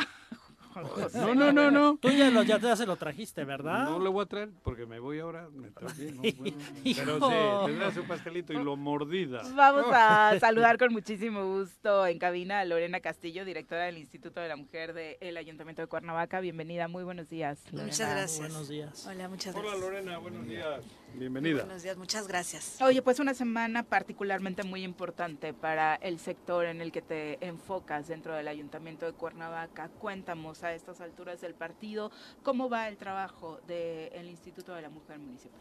Voy a retomar justo lo que dice Juanjo de la rapidez con que ha pasado. Recuerdo que fue de los primeros espacios en los que estuve aquí y ya han pasado ya 12 meses, ¿no? Exacto. 14 meses. 14. 14 Ujú. meses ya vamos contra, contra reloj para lograr los trabajos que nos propusimos en un inicio que y, y me voy a referir específicamente a las recomendaciones de la ABG, de las medidas de alerta de violencia de género que hemos hecho, porque creo que muchas veces se hacen acciones aisladas, acciones que son importantes sin duda alguna, pero que no tienen tanta incidencia como esperaríamos de un programa articulado y de una política que se vaya estableciendo.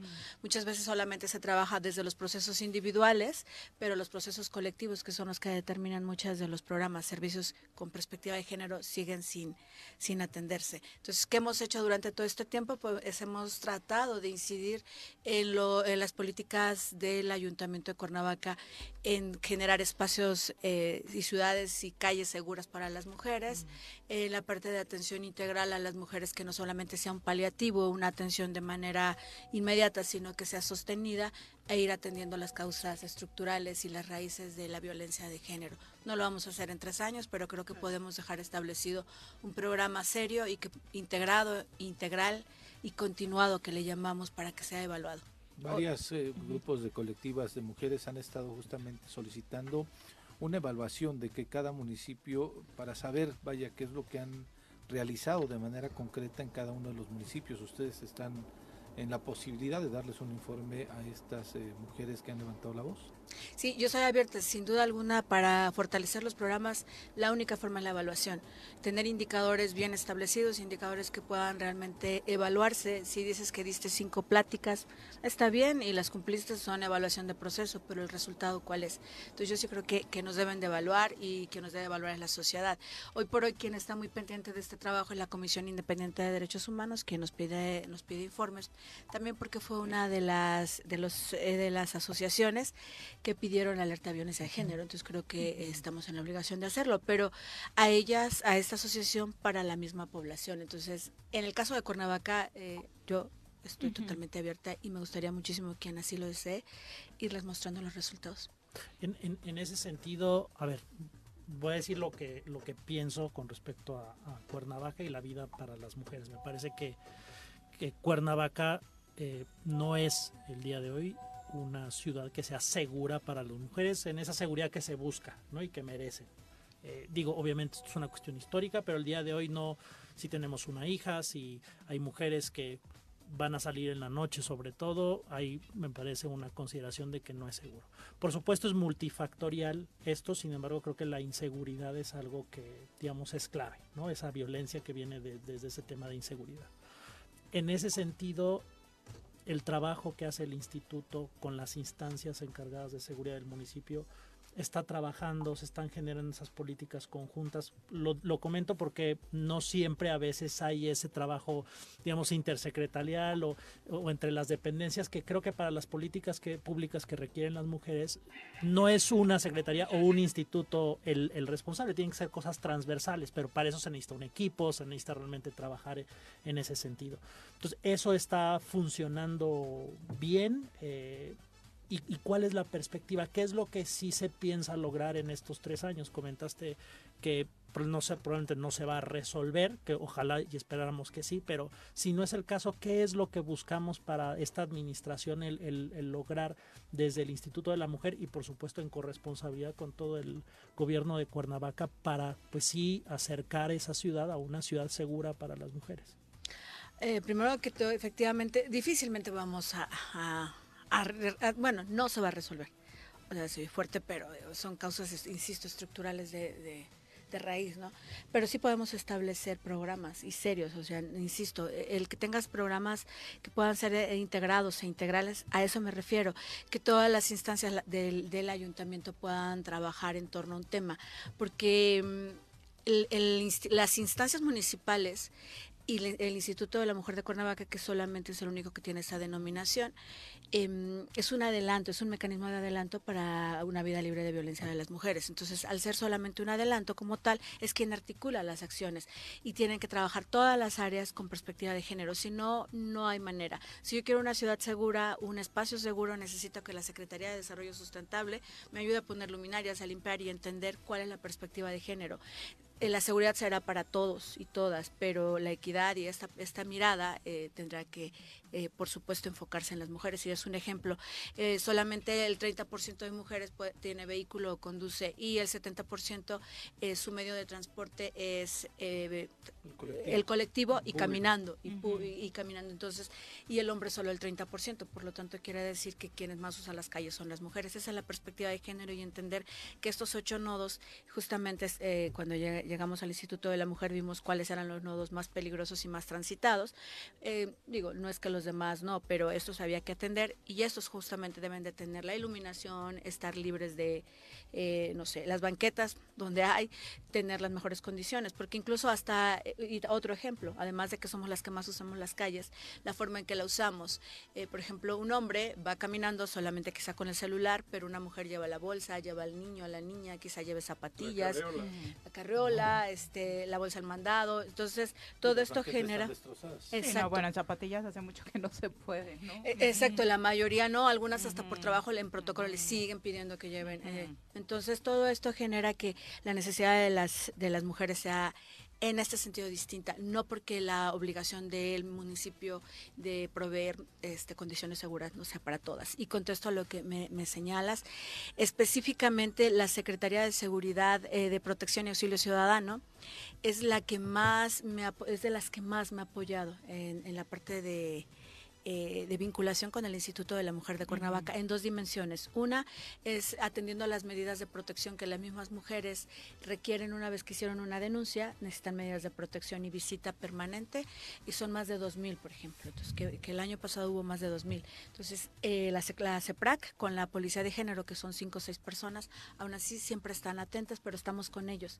La otra parte es las acciones de prevención co- eh, ellos tienen una dirección de prevención social de la violencia y nosotros nos sumamos para trabajar en capacitación, por ejemplo, con perspectiva de género para eh, conductores de taxi, eh, que sería un ejemplo, para empresarios y empresarias, eh, eh, la participación permanente en la revisión de protocolos de atención a las mujeres, por ejemplo, el alcoholímetro. Es que es un tema polémico, sin embargo yo solo me, me voy a... Polémico para el que lo quiera hacer polémico, porque yo creo que no Por tiene nada de polémico. Por seguridad, digo... Neces- necesario para las estadísticas que tenía. Y- y está comprobado. Si tomo, no manejo. Eh, Exacto, no se les dice, Punto, te dicen, cabrón. A mí- y si ponen algo para que me traben cuando he tomado y manejo, bien hecho, contra mí. Exacto, es que no se dice, Tengan, qué lenguaje tan solo. es que no se dice que no tomen, o sea, si quieren tomar que tomen, pero que no manejen. no manejen. Sin embargo, eh, no se dice que te traben. eh, que es que- ¿no?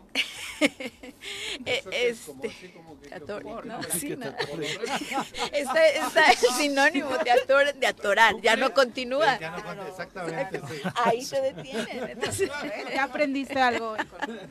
es decir, no es término policíaco atorar, es que no como dices, no llegué porque me atoré. Eh, La Me coloquial. trabaron. Eh, En cuestión de seguridad pública se ha comprobado la ¿Tú efectividad, ¿no? De, con sexo? de los de los Estamos hablando de Juanjo. en el programa conduce. No entendí por qué está. Entonces, por ejemplo, en, Tu perdón, en estos en estos este, operativos de conducir sin alcohol, eh, el Instituto de la Mujer de Cuernavaca está de manera permanente, eh, porque, no sé, de 25 conductores, conductoras que se detienen, eh, 10, eh, de- más 8 o 10 son mujeres, pero además algunas son acompañantes de los, de- los conductores. Entonces hay que atender, porque digo, históricamente ellos es una tarea que también hay, la policía va a ir poco a poco atendiendo, la percepción. O sea, si, si, tú, si tú no estás acostumbrada es que no es que seas delincuente, simplemente tienes una cuestión administrativa y una sanción que se tiene que atender por conducir eh, bajo los influjos del alcohol. Entonces, imagínate una señorita de 21 años, de 22 o incluso mayor, la detienen, ve a cuatro policías, solo hombres y los ve uniformados a las bueno, 12 de la noche, shock. una, tiene miedo, tiene miedo. Entonces, Ahora, o sea, qui- o sea, quiero hacer una pregunta muy puntual. O sea, el día de hoy, el gobierno municipal de Cuernavaca tiene un programa específico para hacer la ciudad más segura. ¿Lo tiene el día de hoy específico para atender eso? En el tema de la mujer. En el tema de la mujer, en el tema de hacer Cuernavaca más segura para las mujeres? ¿Existe? Y si no existe, ¿está planteado? Y si se va a plantear, ¿en qué términos se, se va a plantear? Lo, lo desconozco, por eso lo pregunto. Existe desde febrero del 2022 porque a estas alturas sería muy preocupante para la población que apenas lo fuera a plantear. Y se prevé un diagnóstico justamente con estos nodos y atendiendo las medidas de prevención eh, y de seguridad que señala ¿Ese alerta de violencia emana de ustedes? Sí, ¿Del instituto? del Instituto de la. Mujer de Cuernavaca y están en dos dimensiones. El PASEMOM que le llamamos, que es el programa de atención, prevención, sanción y erradicación de la violencia contra las mujeres y que tiene estas medidas que, que acabo de compartir, pero que las atiende. Pero su tarea y su propósito específico es eh, transversalizar los programas, los servicios y la política con perspectiva de género en todas las áreas. Y está el otro que es el modelo de atención integral, es el que hablamos que no es paliativo, sino es un programa sostenido y donde todas las áreas también convergen y uno de esos pilares es, seguridad, porque digo, no es hilo negro, ¿no? Vimos las ocho colonias, hicimos grupos focales en estas colonias, que era lo que más les preocupaba a las mujeres, y lo primero es la seguridad, y es la parte económica. Y de eso deriva esta situación emocional, que estamos hablando de más del 90% de demanda de esta situación. Ahora, eh, hay que ver también los espacios de seguridad. Tú acabas de comentar, es segura. La mayor parte de incidencia de violencia contra las mujeres es el entorno familiar. Entonces, urge. Después viene el comunitario, que es el más cercano. Ni siquiera dicen que cuando van a trabajar ya está lejos, sino en esos dos espacios. Hay que hacerlos seguros, proyectarlos para que después tengamos una ciudad segura con una arquitectura social adecuada. ¿Hay más programas en puerta? O sea, en- entiendo que se comentan estas dos, este, digamos, este, vías. ¿Hay más en puerta que, que- que estás pensando desarrollar o que se qué requiere? o que- hoy, pues es que creo que es un tema, pues creo que es un déjalo, es la tema. semana donde se prioriza hablar del es, tema. Es una cuestión de, de que la gente conozca lo que existe y como pues encargada de, de- esta parte del instituto, que me parece que es algo muy relevante que exista en el municipio, algo específico, es en esa perspectiva si piensas que hace falta algo más. Además creo que el implementar esto, incluso dentro de un gobierno, implica cambiar también culturas de la propia gente de los gobiernos y de las otras secretarías de entender este trabajo y, de- y que no debe ser una tarea fácil. Pero para los ciudadanos creo que al final lo que quieren saber es si eso va a ser suficiente y si hay más que se esté desarrollando para hacer esos espacios seguros para las mujeres. Es que estas dos dimensiones que señalo, el modelo de atención integral y el PASEMUN, este, si lo logramos, porque son los pilares, si esto realmente lo logramos, de este se desprenden los programas, entre ellos la reeducación, trabajo en escuelas, las masculinidades que hoy por hoy es, son fundamentales, trabajar con, con los hombres y niños, entonces, y la otra parte de PASEMUN, atender la, eh, alerta de violencia de género, y no solo verla como un estigma, sino ver que realmente, no es que quiero que me quiten la alerta de violencia de género, realmente es un mecanismo de protección. Entonces, si tuviéramos ambas dimensiones y pudiera justamente con una actitud proactiva de quienes son los las y los responsables de las áreas y no solo municipales sino estatales creo que sí podríamos lograr. Y de ahí se desprenden, se desprenden todos los programas y podríamos asentarlo. Y lo último es que necesitamos que los ocho municipios conurbados donde las eh, donde estamos de manera permanente en comunicación y vínculo sean parte de. Y esa es una de las acciones que hemos emprendido, de- emprendido desde Cuernavaca con las directoras de las instancias y ellas a su vez con sus propias áreas, porque pues vienen de Temisco, vienen de, de hecho tenemos muchos, muchos servicios que nos piden de Jutepec, Temisco específicamente y Xochitepec. Sí. Lorena, ¿dónde eh, puede contactarlos, eh, contactarlas, el auditorio, las mujeres que se sientan vulnerables en sus propios hogares, como bien dices, que es una de las situaciones principales, puntos principales de agresión, si es que necesitan algún apoyo o asesoría? A- Al Instituto de la Mujer de Cuernavaca que estamos en Avenida Zapata, eh, en el Parque Tlaltenango y el teléfono es 777 136 96 90 y estamos en las redes sociales con el mismo nombre del instituto. Entonces ahí sería, pero también para la otra parte yo desde aquí sí hago una invitación eh, como una obligación como servidora pública que quien desee conocer los trabajos o quiera participar, fortalecer, criticar, evaluar, pues estamos abiertos. Solamente establecer un espacio para que lo podamos hacer. Perfecto, muchas gracias por acompañarnos. gracias. Muy buenos días. Son las 8 con 9, volvemos. Bueno, bueno, Bueno. Bueno, ¿quién habla? El choro matutino, buenos días. Contáctanos, dinos tus comentarios, opiniones, saludos o el choro que nos quieras echar. Márcanos a cabina 311 6050. Invitamos a integrarte a la Secretaría de Seguridad Pública, Tránsito y Vialidad del municipio de Jutepec. La convocatoria para formar parte de la corporación estará abierta hasta el sábado 15 de abril del presente año. Conoce los requisitos en la página web www.jutepec.gov.mx o en el número de teléfono 777-320-1220. Ayúdanos a salvaguardar la integridad y los derechos de las personas. Ya viene la tradicional Feria de la Flor Cuernavaca 2023, del 31 de marzo al 9 de abril. Exposición de viveristas, dulces y pan artesanal, artesanías, juegos mecánicos, teatro del pueblo con artistas de primer nivel. Avenida San Diego 411 a un costado del Arco de Vista Hermosa. Feria de la Flor Cuernavaca 2023. La feria de todos. Cafetería, tienda y restaurante Punto Sano. Contamos con comida vegana y vegetariana porque nos preocupamos por tu salud. Ven y conoce nuestros productos orgánicos y suplementos alimenticios. Al interior de Plaza Andrómeda, local 19, en calle Pericón, Lomas de la Selva. Contáctanos al 372-3514 o búscanos en Facebook como Punto Sano Cuernavaca. Ven y cásate en Temisco. El Ayuntamiento Municipal te invita a participar en la campaña de matrimonios gratuitos. Tienes hasta el 17 de marzo en un horario de 8 de la mañana a 1 de la tarde para acudir a las oficinas ubicadas en calle Álvaro Obregón, Colonia Centro de Temisco y conocer los requisitos. Mayores informes al 777-325-6527. Unidos, transformando Temisco. Súbale por Juárez, Calvario, atravieso Avenida Morelos. Sí, sí se va recorriendo, por favor. Por favor, pero rapidito que ya va a empezar el choro.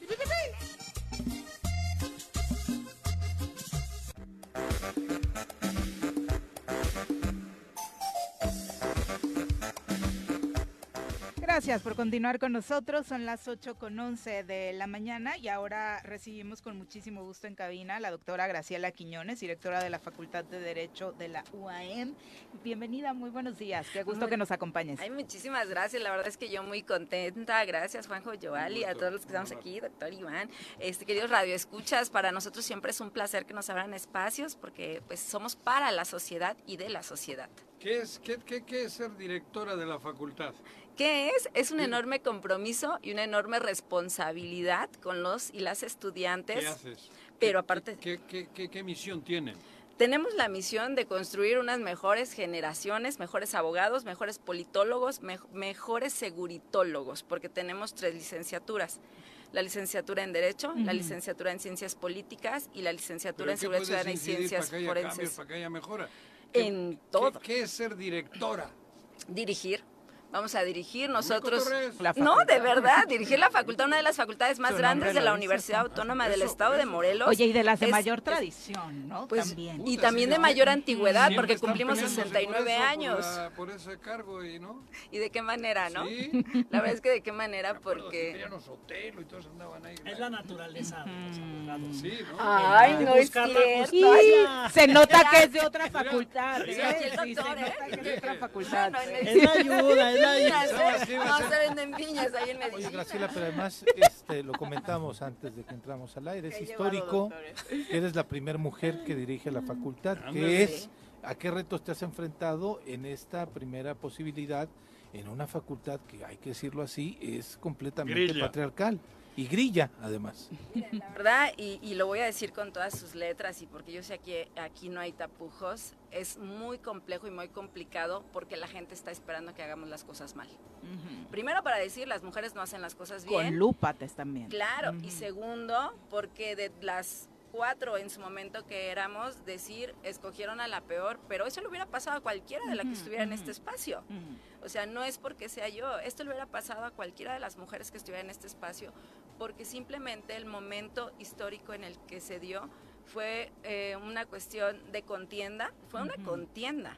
No fue realmente una situación académica en donde nosotros nos dedicáramos a- únicamente a la búsqueda. Ustedes siguieron el proceso, Sí. hubo Muy rudo, denostaciones, sí. hubo agresiones, bueno, hubo, un, Por eso digo, pero ¿por complejas. qué? ¿Qué hay detrás de esa dirección? ¿A eso quería llegar? Yo se los voy a decir igual, eh, yo no vengo de una tradición jurídica, yo no tengo un linaje jurídico, yo soy la primera abogada en mi familia. Después de mí es ya cuando vienen a lo mejor un primo que tengo que también es abogado.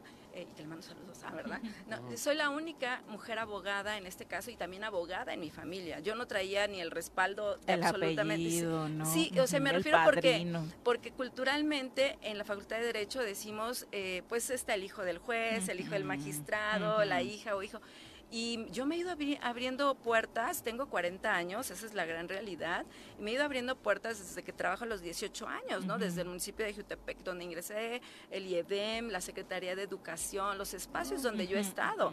He ido tocando puertas, ¿no? He ido buscando espacios, y en ese compromiso, y algo que, se- que es directora, motivar a los demás de que se puedan lograr las cosas, y no solo las mujeres, sino también los hombres, porque en esta semana que ha sido de conmemoración del 8 de marzo, lo he dicho en repetidas ocasiones, creo que nosotras las mujeres podemos lograr grandes cosas, pero en compañía de los hombres. Si este fenómeno no se hubiera dado, si ustedes también no nos hubieran abierto esos espacios, ¿no? Si no hubiesen cambiado la visión, Se es los formar. hemos abiertos porque ustedes han hecho. Es porque hemos tocado una las lucha puertas, detrás. claro, hemos tocado las puertas y hemos tirado ventanas, ¿no? También no por- las hubiésemos abierto.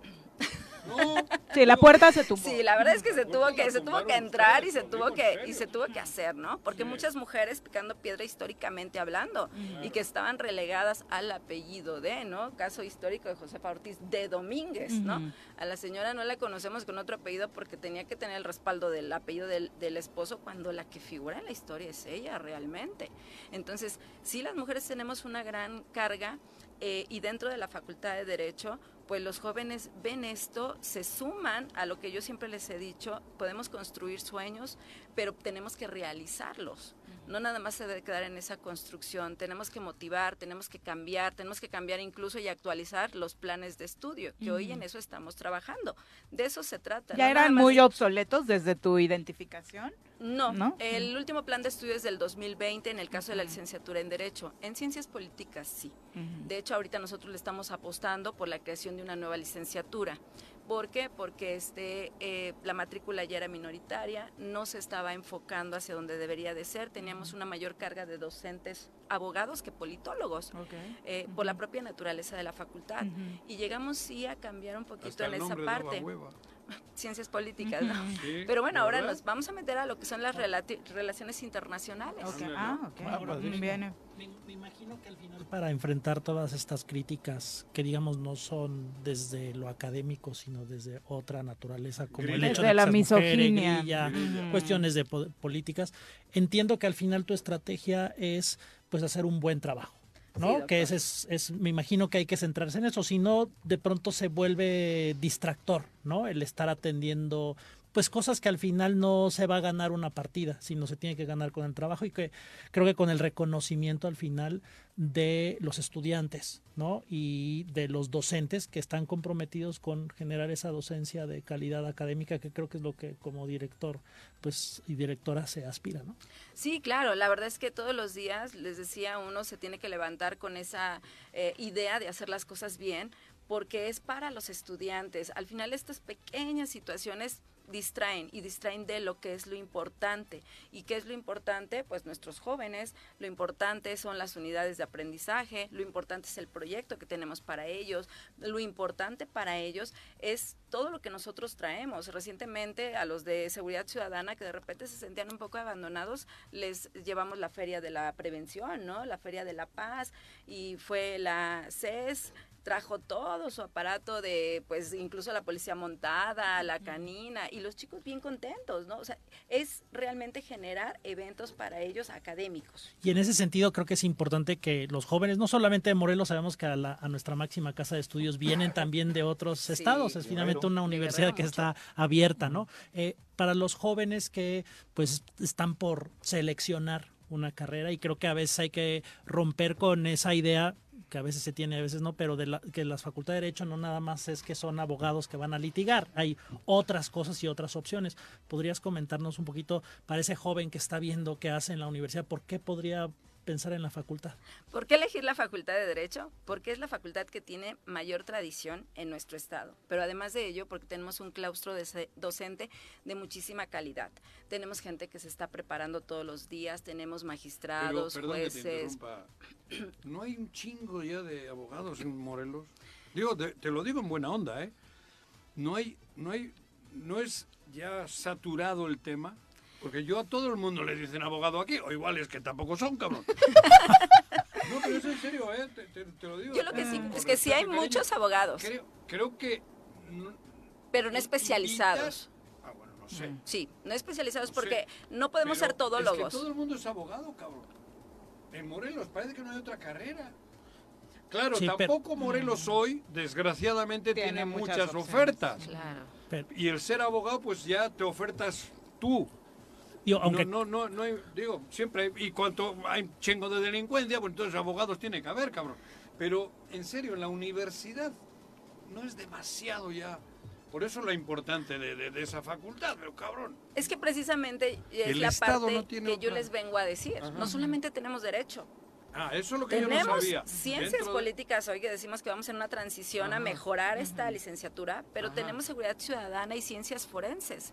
Y regularmente cuando la gente escucha facultad de derecho, ah, es donde van a ser los abogados, ¿no? está- Solo piensa en eso. chamba aquí, cabrón. y En el país. ¿no? En el país en este momento. Oh, Pero, lamentablemente. pero sobre todo es lo que yo les vengo a contar, que nos identifiquen no solamente como aquella facultad que genera este, Abogados. juristas, ¿no? Y que además no solamente es el perfil de litigio, bien lo decía el doctor, ¿no? No solamente es ese perfil, perfil de litigante, porque te puedes dedicar a la investigación, te puedes dedicar a la academia, te puedes dedicar a, a la consulta, te puedes dedicar a la administración pública. O sea, necesitamos nosotros toda, toda una parte de construcción dentro de esas licenciaturas. Y en seguridad ciudadana, hoy es un tema donde estamos apostándole a la prevención. Necesitamos mejores seguritólogos y sobre todo es una carrera que está en ascenso en este momento. y, y de verdad que es muy importante para nuestro país. Y hace un momento yo escuchaba a la, a la doctora, a la maestra Lorena, y bien lo decía, ¿cómo trabajar desde la prevención si no tenemos los protocolos para ello? ¿Y quién crea esto? Los seguritólogos. Y ellos son los que tienen hoy ese campo abierto. Entonces es invitarlos a que realmente dentro de estas licenciaturas se pueden capacitar, pueden aprender cosas que son muy diferentes. Si la licenciatura en Derecho se vende sola, muchas Ujú. veces incluso vamos a las ferias Sí. y la gente dice, no, sí, ya sabemos que tienen derecho y se siguen de largo. Ujú. Es cuando les decimos, esperen, pero también tenemos seguridad ciudadana y ciencias forenses. Y te traemos hoy esta escena de- del crimen, donde mira, te vamos a enseñar qué se hace, cómo se trabaja. Y tenemos ciencias políticas. Y fíjate que en ciencias políticas nos da tal politólogo, este cátedra, nos da el diputado, nos da el presidente municipal. Vamos desde la práctica. Tienen que también. saber en qué pueden trabajar. Sí. Esto no ciencias políticas, porque... De pronto es lo que no se conoce No tanto, ¿no? ¿Qué, qué, qué, qué, qué servicio? Qué, qué, ¿Para qué te sirve? Realmente es un asesor. Sabe elaborar lo que son las políticas públicas, sabe construir y es lo que hoy necesitamos. Tenemos muchos diputados que se están asesorando de abogados, qué bueno en la parte norma- normativa, pero tú no sabes elaborar una política pública. Necesitas también a un politólogo, ¿no? O sea, ¿a quién vas a necesitar para que realmente el Estado empiece a funcionar? Y es lo que nosotros tratemos, tratamos de hacer desde las ciencias sociales, otorgarle esas eh, herramientas a los profesionales a través de Claro. nuestros estudiantes para que los empiecen a sumar. Fíjate, es la primera vez que se explica eso. Ah, mire. Te lo juro, ¿eh? ¿En qué proceso se encuentran dentro de la facultad para la recepción de O nuevos sea, Cuauhtémoc estudiantes? Blanco necesita... Necesitan nuestros politólogos y nuestros seguritólogos. No, es que todas- necesitan todos los municipios, todos los No. municipios lo necesitan. Ah, Es la otra carrera que has dicho. La, la de seguridad ciudadana, la, la de ciencias políticas, ¿no? Necesitan las tres. Mejor lo mandamos al laboratorio con Duncan. ¿Por qué yo? Este proyecto de la carrera de Relaciones Internacionales, ¿para cuándo lo crees consolidarlo? Ahorita nosotros ya estamos trabajando en comisión y entraría en vigor si nos lo aprueba el Consejo Universitario para el siguiente proceso de admisión. Ahorita estamos en la cabeza abierta la convocatoria para que saquen su ficha los, los estudiantes. Que eso es bueno, súper importante, ¿no? Sí, que sí, aparten no de una vez les, el se- lugar. no se les pasen las fechas, de verdad. Entren a la página de, de la UAM porque ahí está la convocatoria y sobre todo pues también la Facultad de Derecho no solamente tiene licenciaturas, nosotros tenemos el posgrado, tenemos lo que es la maestría en Derecho y tenemos el doctorado en Derecho y Globalización y también nuestra convocatoria está abierta en este momento. Son programas de calidad, son programas de CONACID, entonces de verdad que es una oferta muy importante que tiene la facultad para todos y se los digo en, en palabras muy simples para todos nuestros radioescuchas.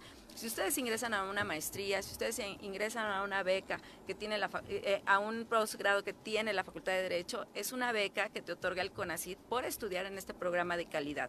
Tienes que tener un promedio, obviamente, seleccionamos a los mejores, pasan por un proceso y dentro de ese proceso lo que nosotros buscamos es que las personas que van a obtener una maestría, un doctorado, se sigan preparando para erradicar esta parte que decíamos. Tenemos un montón de abogados, pero queremos que nuestros abogados se especialicen, tengan una línea de investigación, sean ya de derecho civil, derecho laboral, derecho penal, que no vayamos con el abogado que dice que todo lo puede resolver, porque eso es deshonesto.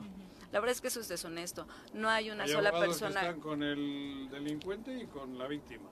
No, eh, aparte de la víctima que dice que sabe de derecho penal y lo vemos también litigando materia Sí. familiar y lo vemos en el laboral y lo cierto es que es tan grande y tan hermoso el derecho que no puedes abarcar todas las áreas de un solo momento. Tienes, si quieres ser honesto como abogado, dedícate realmente a especializarte en un área. Es como los médicos, ¿no? Claro. O sea, un médico que es un, un pediatra, que es un ginecólogo. O sea, no tenemos un médico que, que tiene que trabajar todo a profundidad porque incluso el médico general te manda con el especialista. De la misma manera aquí, en el derecho, tenemos que empezar a ser responsables de lo que es el ejercicio de nuestra carrera. Y eso tendría que ser la marca de diferencia de los abogados. ¿Cuánto eh, tiempo que te queda? gradúen de la UAM, ¿no? eh, ¿Dura tu mandato o tu dirección? Es del 2022 al 2025. 25, Así tres es. años. Tres años, al 29 de septiembre del ¿Y hay reelección 2025. o en esos casos Eh, no se puede? llama reelección, se llama ratificación. En Ah. este caso, si en la comuni- comunidad de la facultad así lo determinara y pues si nosotros hacemos un buen trabajo.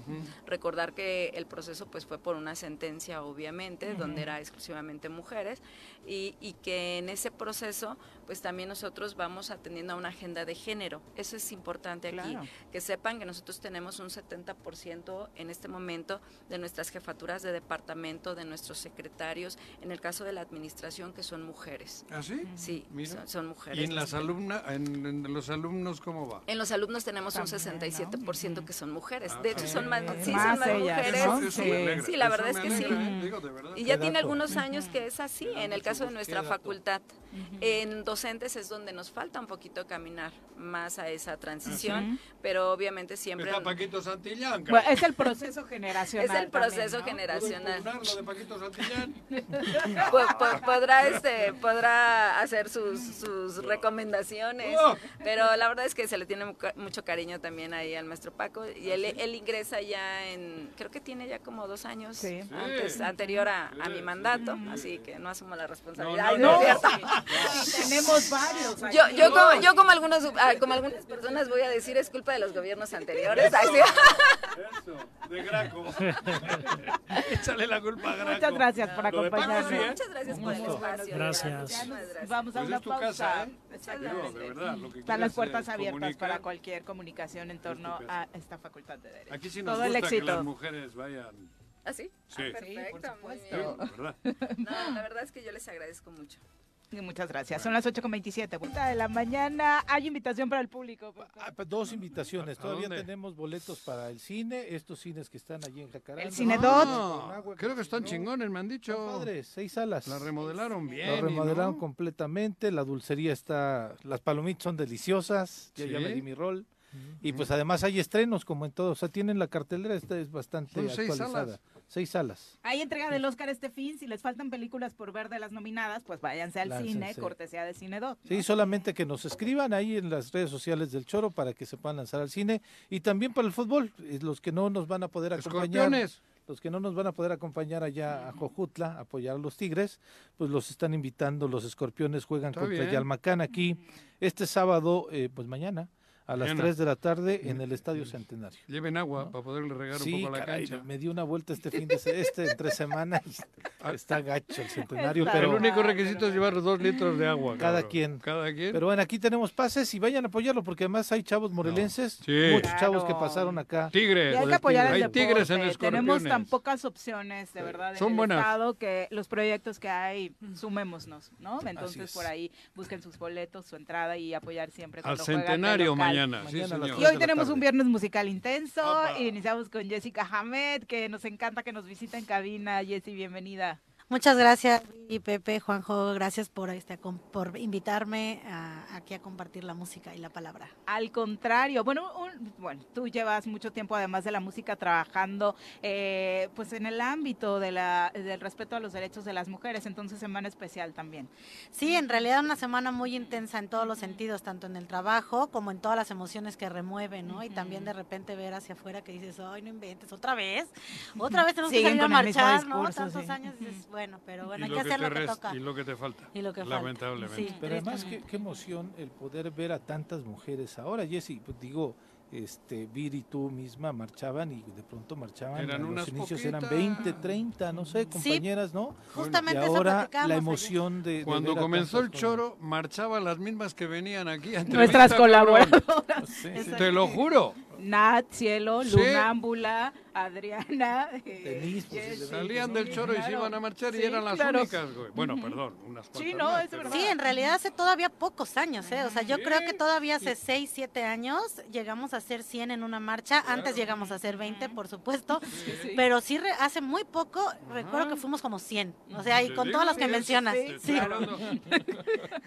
y, y afortunadamente eso debe ser de lo más conmovedor, ¿no?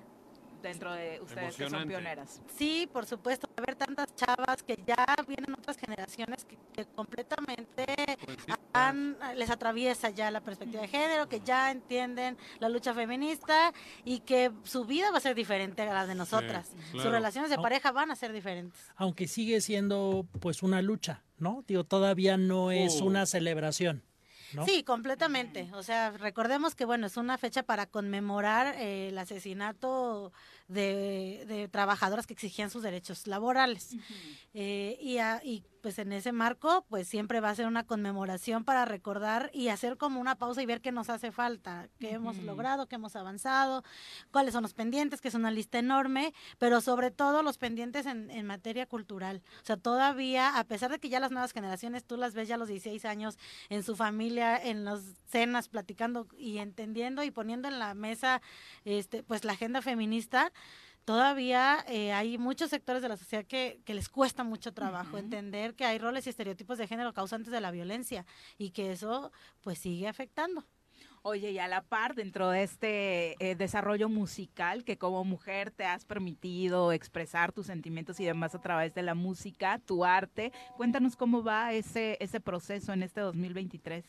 Ay, pues con un montón de planes. Ya lanzamos a principios de año una canción, un live session ahí que hicimos en casa de Cintia Ismael Peña, que, que es músico y productor también. Hicimos un live de una canción que es una cumbia y si la pueden escuchar, está en todas las plataformas. La lancé recientemente este mes, se llama Basta de Drama. Y bueno, estoy grabando un EP, eh, un EP que se llama Habitar, ¿Un que qué? también... EP es un... eh, pues, Epa, eso es, y el EP es no un sabía EP, EPA el con EP. el EP, ándale, así lo ¿Qué voy a EP? anunciar. Son más EP. canciones para que te...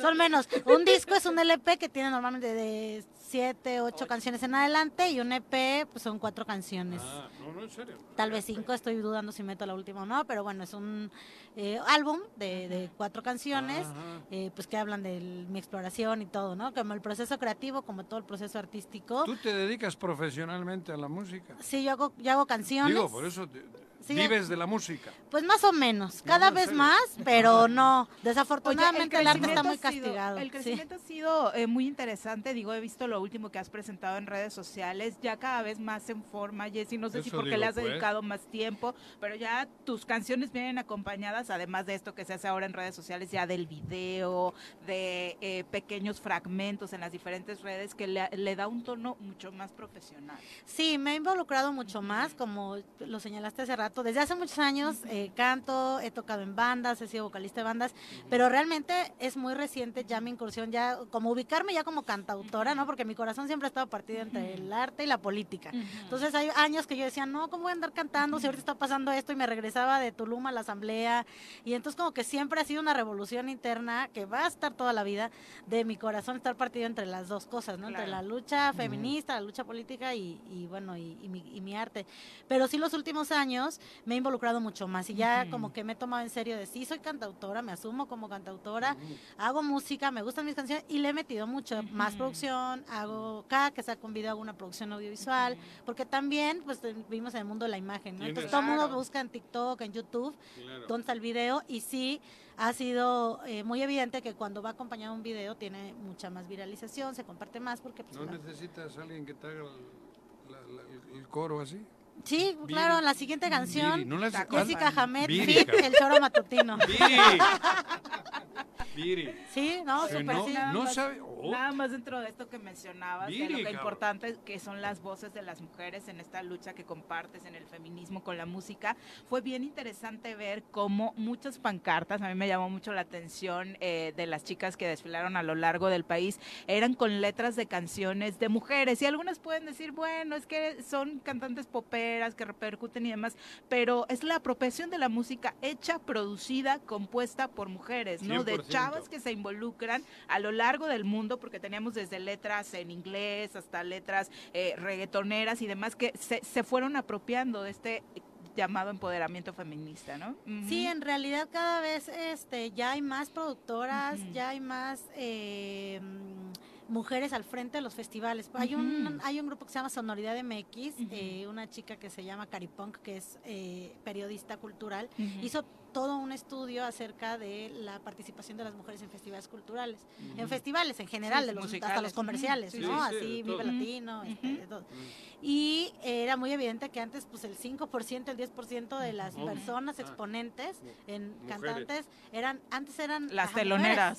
Ajá, eran las que abrían y de ahí en fuera el 90% de quien exponía eran puros hombres. Ha ido cambiando, todavía hay que compensar, pero sí, ya hay festivales que ya tienen Es el como en 50-50. todo. Hasta en el deporte, en el fútbol y en Así todo, es. ¿no? Sí, es ir a reconociendo Sí. y e ir tomando ese espacio público que se nos fue negado históricamente y que ah, lo tomaron los hombres no por eh, una cuestión de capacidad, sino culturalmente fue un Claro. espacio que se le asignó a los hombres. Y tenían más tiempo libre también. Claro, exacto. Nosotros estábamos cuidando Claro. y estábamos Claro. eh, encargadas de la Sí, reproducción. pariendo. Exactamente. ¿Qué nos vas a cantar? Pues bueno, a propósito del 8 de marzo, eh, el año pasado, el 4 de noviembre, sacamos en plataformas digitales junto con La Niña del Volcán esta canción que se llama Aerosoles de Color. Yo la compuse y La Niña del Volcán le metió un rap. Es, quedó muy chida la Mm. canción, la pueden encontrar en todas las plataformas, Spotify, YouTube, así. Aerosoles de Color, Jessica Hamed eh, con La Niña del Volcán. Y bueno, pues está inspirada en el movimiento feminista, en todo lo que ustedes platicaban recientemente acerca de la iconoclasia y que salimos a rayar y que la gente se indigna mucho por los monumentos y por las paredes. Y decimos, bueno, eh, ¿cuándo vamos a aprender a dimensionar que la vida de las mujeres eh, no puede valer lo mismo que una piedra, ¿no? La piedra la limpias, la quitas, la cambias, pero la vida de las mujeres no regresa. Entonces, pues está inspirada en el movimiento feminista y en las que salimos a rayar. Y esto se llama Aerosoles de Color. Y, y tocas con él. Ah, con la jarana. Hoy la tengo en jarana. Juan. No, sí, güey. El instrumento. Me gustó mucho hoy cuando... Hoy la traigo con jarana. Con Va jarana, aerosoles de color para ustedes.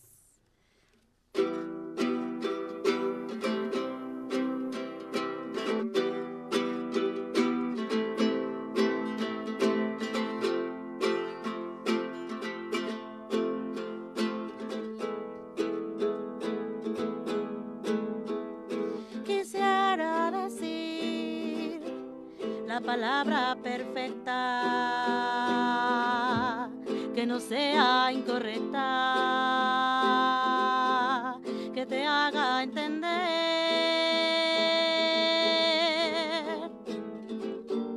Yo quisiera despertar, sentir el sol, vivir en paz y no escuchar que una niña no llegó.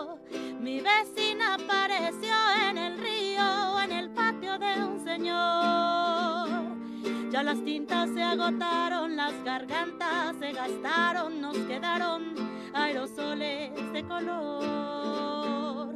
Ya fue demasiado tiempo que acacharon nuestra voz.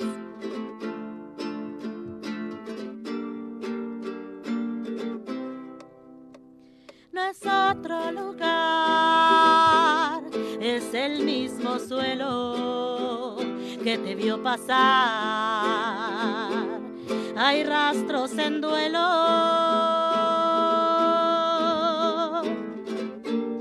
Yo quisiera despertar, sentir el sol, vivir en paz y no escuchar que una niña no llegó.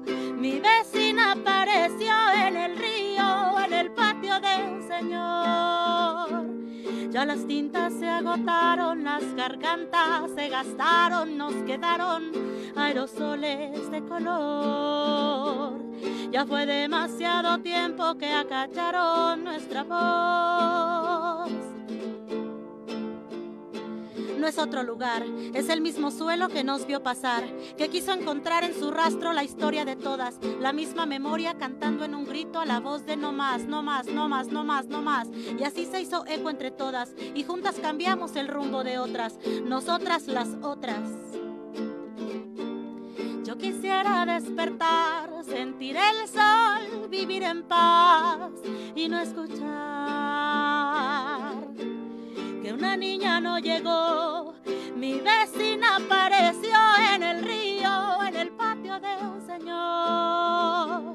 Ya las tintas se agotaron, las gargantas se gastaron, nos quedaron aerosoles de color. Ya fue demasiado tiempo que acacharon nuestra voz.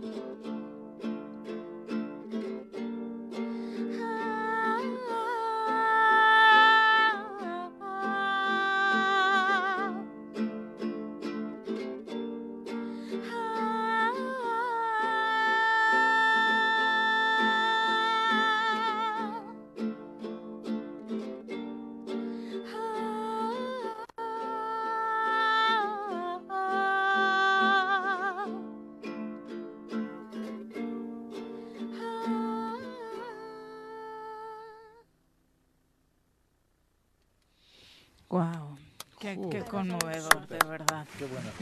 No jodas. Qué composición. De verdad, ¿eh? tan fuerte. Gracias. Sí, la verdad es que ya no lloro, No sé pero No, siempre sí, que bueno, toco la lloro. te dejas con el nudo en la Sí, garganta, Pero- definitivamente, has- ¿no? Se te notó cantando. Sí, sí, sí, Digo la siempre me aguanto. y cuando la canto con la con niña del la- volcán más, porque Claro. ella siempre llora y entonces Tienes ya una me- voz bien bonita, pero Sí. esta la sacaste del corazón, cabrón. Sí, Te sí. juro, ¿eh? Se Muchas sintió. ¿Dónde puede eh, Yo lo conocer único más que de tu hubiese cambiado el lugar del jardín de un señor, de un cabrón. Le podías haber Ándale. Bueno. Cámbiale, cabrón. Va, va. La siguiente, así, así se lo voy a, las voy a cantar. Oye, no ¿dónde de te puede encontrar nuestro público que esté interesado en conocer más de, produ- de tu producción musical? Eh, tengo página de Facebook, fanpage, como Jessica bien, ¿eh? Hamed, eh, en Instagram también como Jessica Hamed, en YouTube como Jessica Hamed y en Spotify y en todas las plataformas. De hecho, ya pues cualquier distribuidora te distribuye como en 200 Ujú. Plataformas digitales que en realidad en México consumimos más Spotify o iTunes. Claro. Pero hay otros países que consumen otras plataformas, entonces bueno, ahí, Hay que subirlas de todas, ahí ¿no? están, Sí. ahí están, como Jessica Hamed estoy con J. S y Hamed H A M E D. Eso, ¿cómo se Ujú. escribe? Jessica con J S y Hamed, que es mi apellido, H A M E D de dedo. Ah. Como Mohamed, pero sin el Hamed. nada más Hamed. Muchas gracias por Oye, de acompañarnos verdad, y de eh, verdad encantados con tu música como siempre. Ya Tremenda tenía ganas de rola venir. y muy bien interpretada.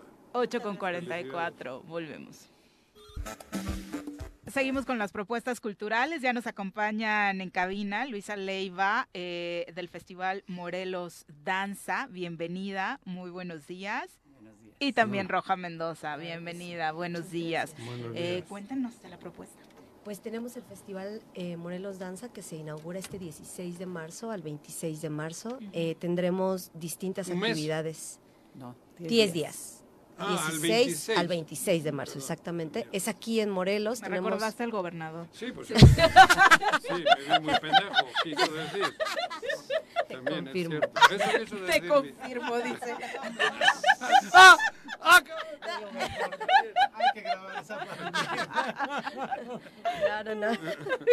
Y eh, sí, del 16 al 26 de marzo, 10 días completos de danza.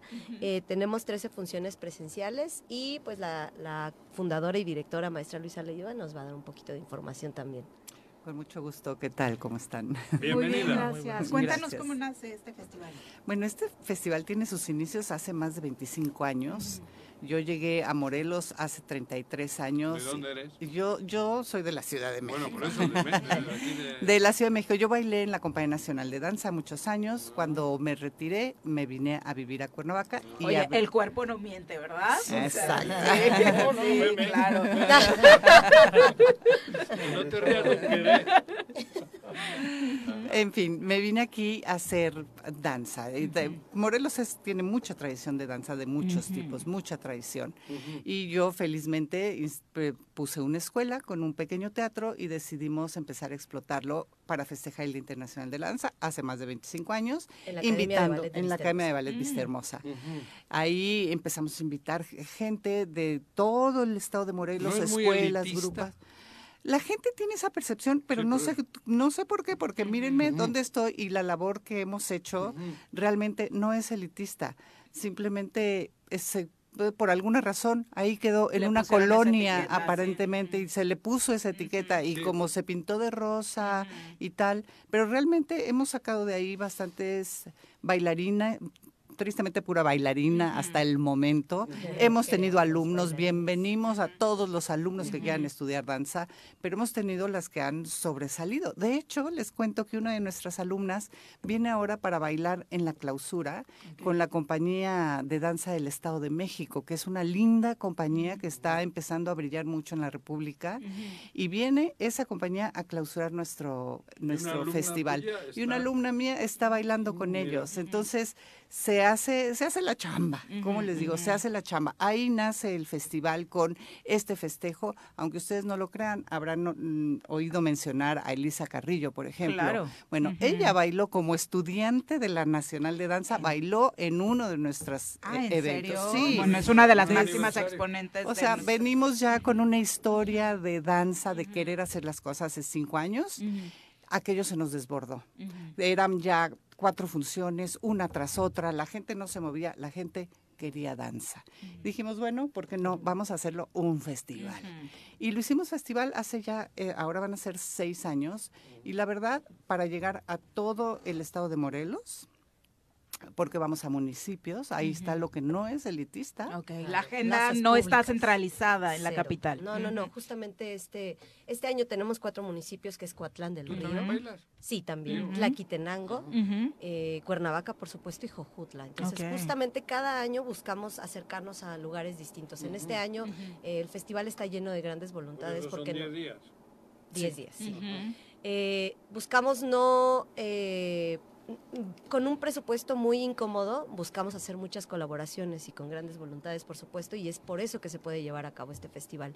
De hecho, invitamos a que nos escriban a las redes sociales del festival cualquier eh, municipio, colonia, poblado que quiera sumarse el siguiente año a Festival Morelos Danza. Obviamente hay unas condiciones que tenemos que respetar Ujú. para la dignidad de la, de la función coreográfica de, Sí, de claro. cada, de cada compañía que se presenta o grupo eh, Ujú. amateur, porque aceptamos de toda índole.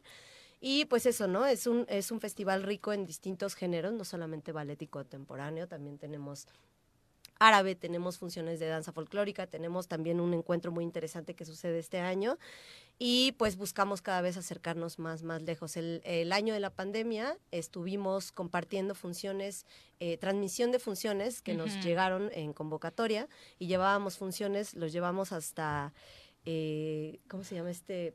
Ocuituco. O- pues, hasta Ocuituco nos fuimos y eh, distintos, distintos, ¿no? El poblado de Ocotepec también se sumó en aquel entonces. O sea, es- hemos estado acercándonos un poco más a lo lejano. ¿Con qué función y dónde inicia el festival? Bueno, iniciamos el 16, como ya les dijimos, en el Teatro Campo a las 7 de la noche. el con Teatro una Campo. En el Teatro Ujú. Campo a las 7 de la noche. Este, este próximo jueves ya está encima. Y es una función bien bonita. Este año nos estamos enfocando mucho a la inclusión. Entonces, una función que tiene folclore contemporáneo, ballet clásico, y tenemos unos exponentes increíbles. Vienen de la Compañía Nacional de Danza, una pareja. Vamos a ver el lago, de- el Pas de Deux, se llama el Pas de el lago de los cisnes. Viene una pareja de Londres con un con un pa de, con un paso de dos o una, un dueto se llama en contemporáneo. Vamos a tener eh, Esos son los que bailan así con pun- las puntitas. el de la Compañía Nacional de Danza sí, Sí, vienen eso- con eso es- puntitas y con tutú Sí, sí, y con con, todo el numerito, Sí, sí, sí. exacto, pero vienen Impresionante. pero vienen de Londres claro. con contemporáneo, con música original y es otro tipo de danza con unos movimientos más eh, Libres. libres, pero además increíbles. Son do- una- dos chavos que se mueven brutal y traen su propia co- eh, coreografía muy interesante. Vienen también un, eh, eh, hablando de la inclusión. Es ¿Todo un- eso el mismo día? todo eso el mismo día. Se llama programa de gala porque tiene de todo un poco y es una especie de muestra de inclusión tanto en tipos de danza clásico, contemporáneo, folclore, como en tipo de gente también, porque vienen de Estados Unidos una pareja ¿Es que de alto nivel esto? Eh, sí, supuesto. cada año vamos mejorando un poquito. eh. Tiene un, es, es una pareja que bailan clásico, pero son dos hombres. Y, Pero Ok. uno de ellos es, se viste de tutú y puntas y baila en puntas. Entonces también ahí tenemos esa inclusión. Tenemos también una representación increíble que además orgullosamente de Morelos, que se llama Esmirna, ballet en silla de ruedas, que bailan folclore en silla de Mira. ruedas. Que no es una limitante, ¿no? Que no Para es una danza. limitante, hay un espacio en la danza para todo el mundo, edad, color, de donde vengas, el idioma que hables. Y esta es esta muestra, tiene mucho nivel y está muy bonito. Eso es el comienzo. Qué hermoso. ¿Dónde podemos conocer todo el, el programa para definir a cuáles nos da oportunidad de ir el tiempo? En todas las redes sociales estamos como Festival Morelos Danza y en la página www.morelosdanza.com.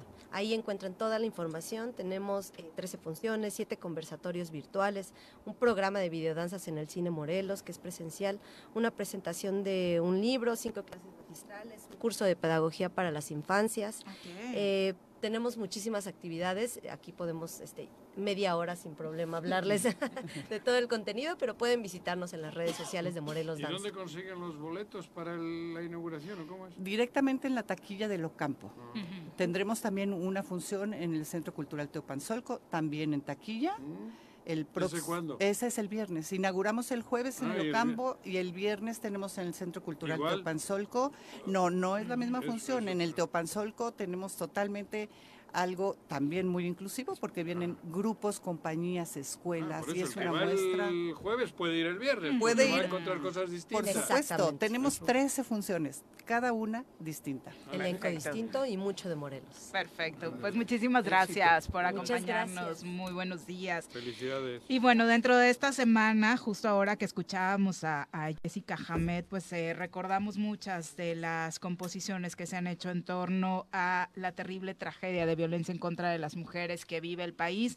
Una de ellas que se ha vuelto pues prácticamente un himno para las mujeres. De hecho, hay escenas en el país, eh, incluso en Turquía, donde tradujeron la letra de esta llamada canción sin miedo, que pues estuvo protagonizando diferentes momentos de esta marcha feminista a lo largo y ancho del mundo. Y justo eh, nos habíamos quedado con ganas de escucharla en este espacio y nuestra querida Griseli de Belegui que hoy nos acompaña en cabina, te recibimos con muchísimo gusto, pues compartiste a través de las redes sociales una interpretación muy linda y sentida de esta canción, bienvenida, buenos Gracias días. Viri y a todos, un gusto estar aquí de nuevo.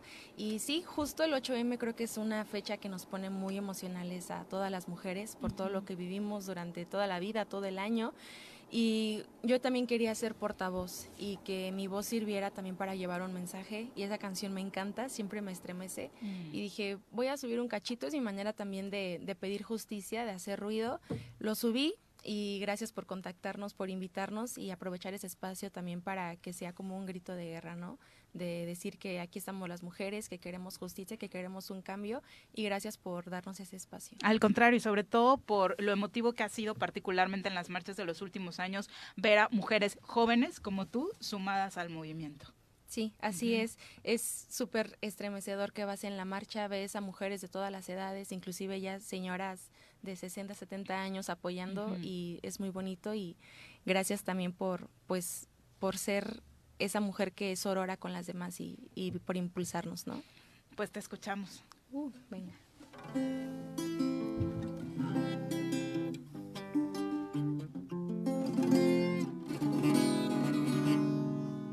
Que tiemble el Estado, los cielos, las calles, que tiemblen los jueces y los judiciales. Hoy a las mujeres nos quitan la calma, nos sembraron miedo nos crecieron alas.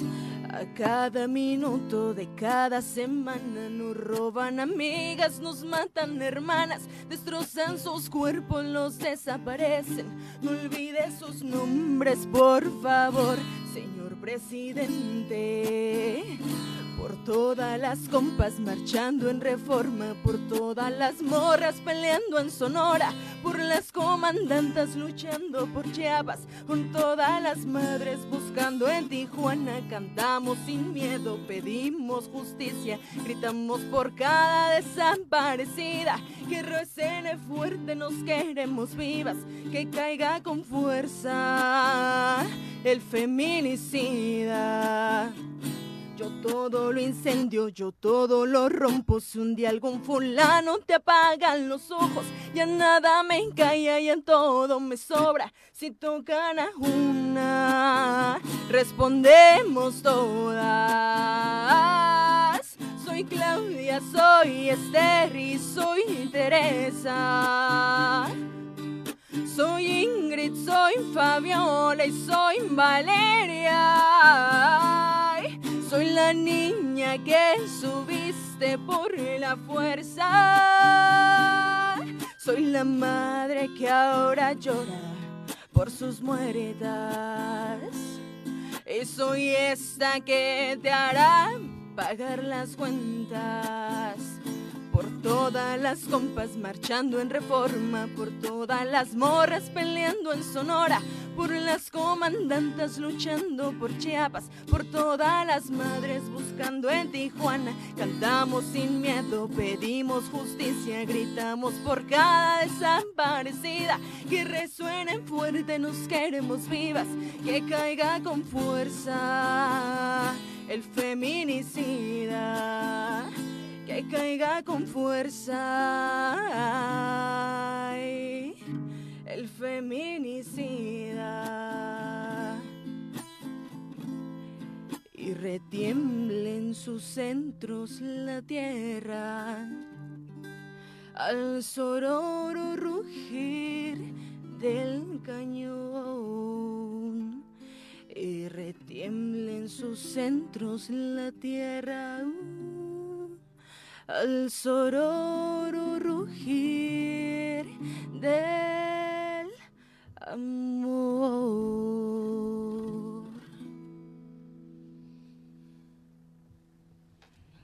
Wow. Pues creo que no hay mucho que agregar a lo que dice la letra de esta canción, también escrita por una mexicana y Bien. muchas gracias por Gracias a a través de tu arte compartir esto para todas las mujeres que nos escuchan y Gracias obviamente sensibilizar a nuestro a nuestro público. ¿no? Muchísimas gracias por acompañarnos y obviamente la invitación porque además hacen eh, música de diferentes eh, géneros y la propuesta musical está muy diversa con eh, tu producción. Cuéntanos un poquito cómo, dónde los encontramos a través de las redes sociales y quien quiera conocer, por supuesto, más de sus propuestas. Claro, Viri. Pues estamos, el proyecto musical se llama Belegui, somos cinco elementos. Ahorita pues por ¿Ya la... habían estado por acá? Sí, ya habíamos estado por aquí, pero ahora venimos con esta Me invitación. acuerdo del arete de él.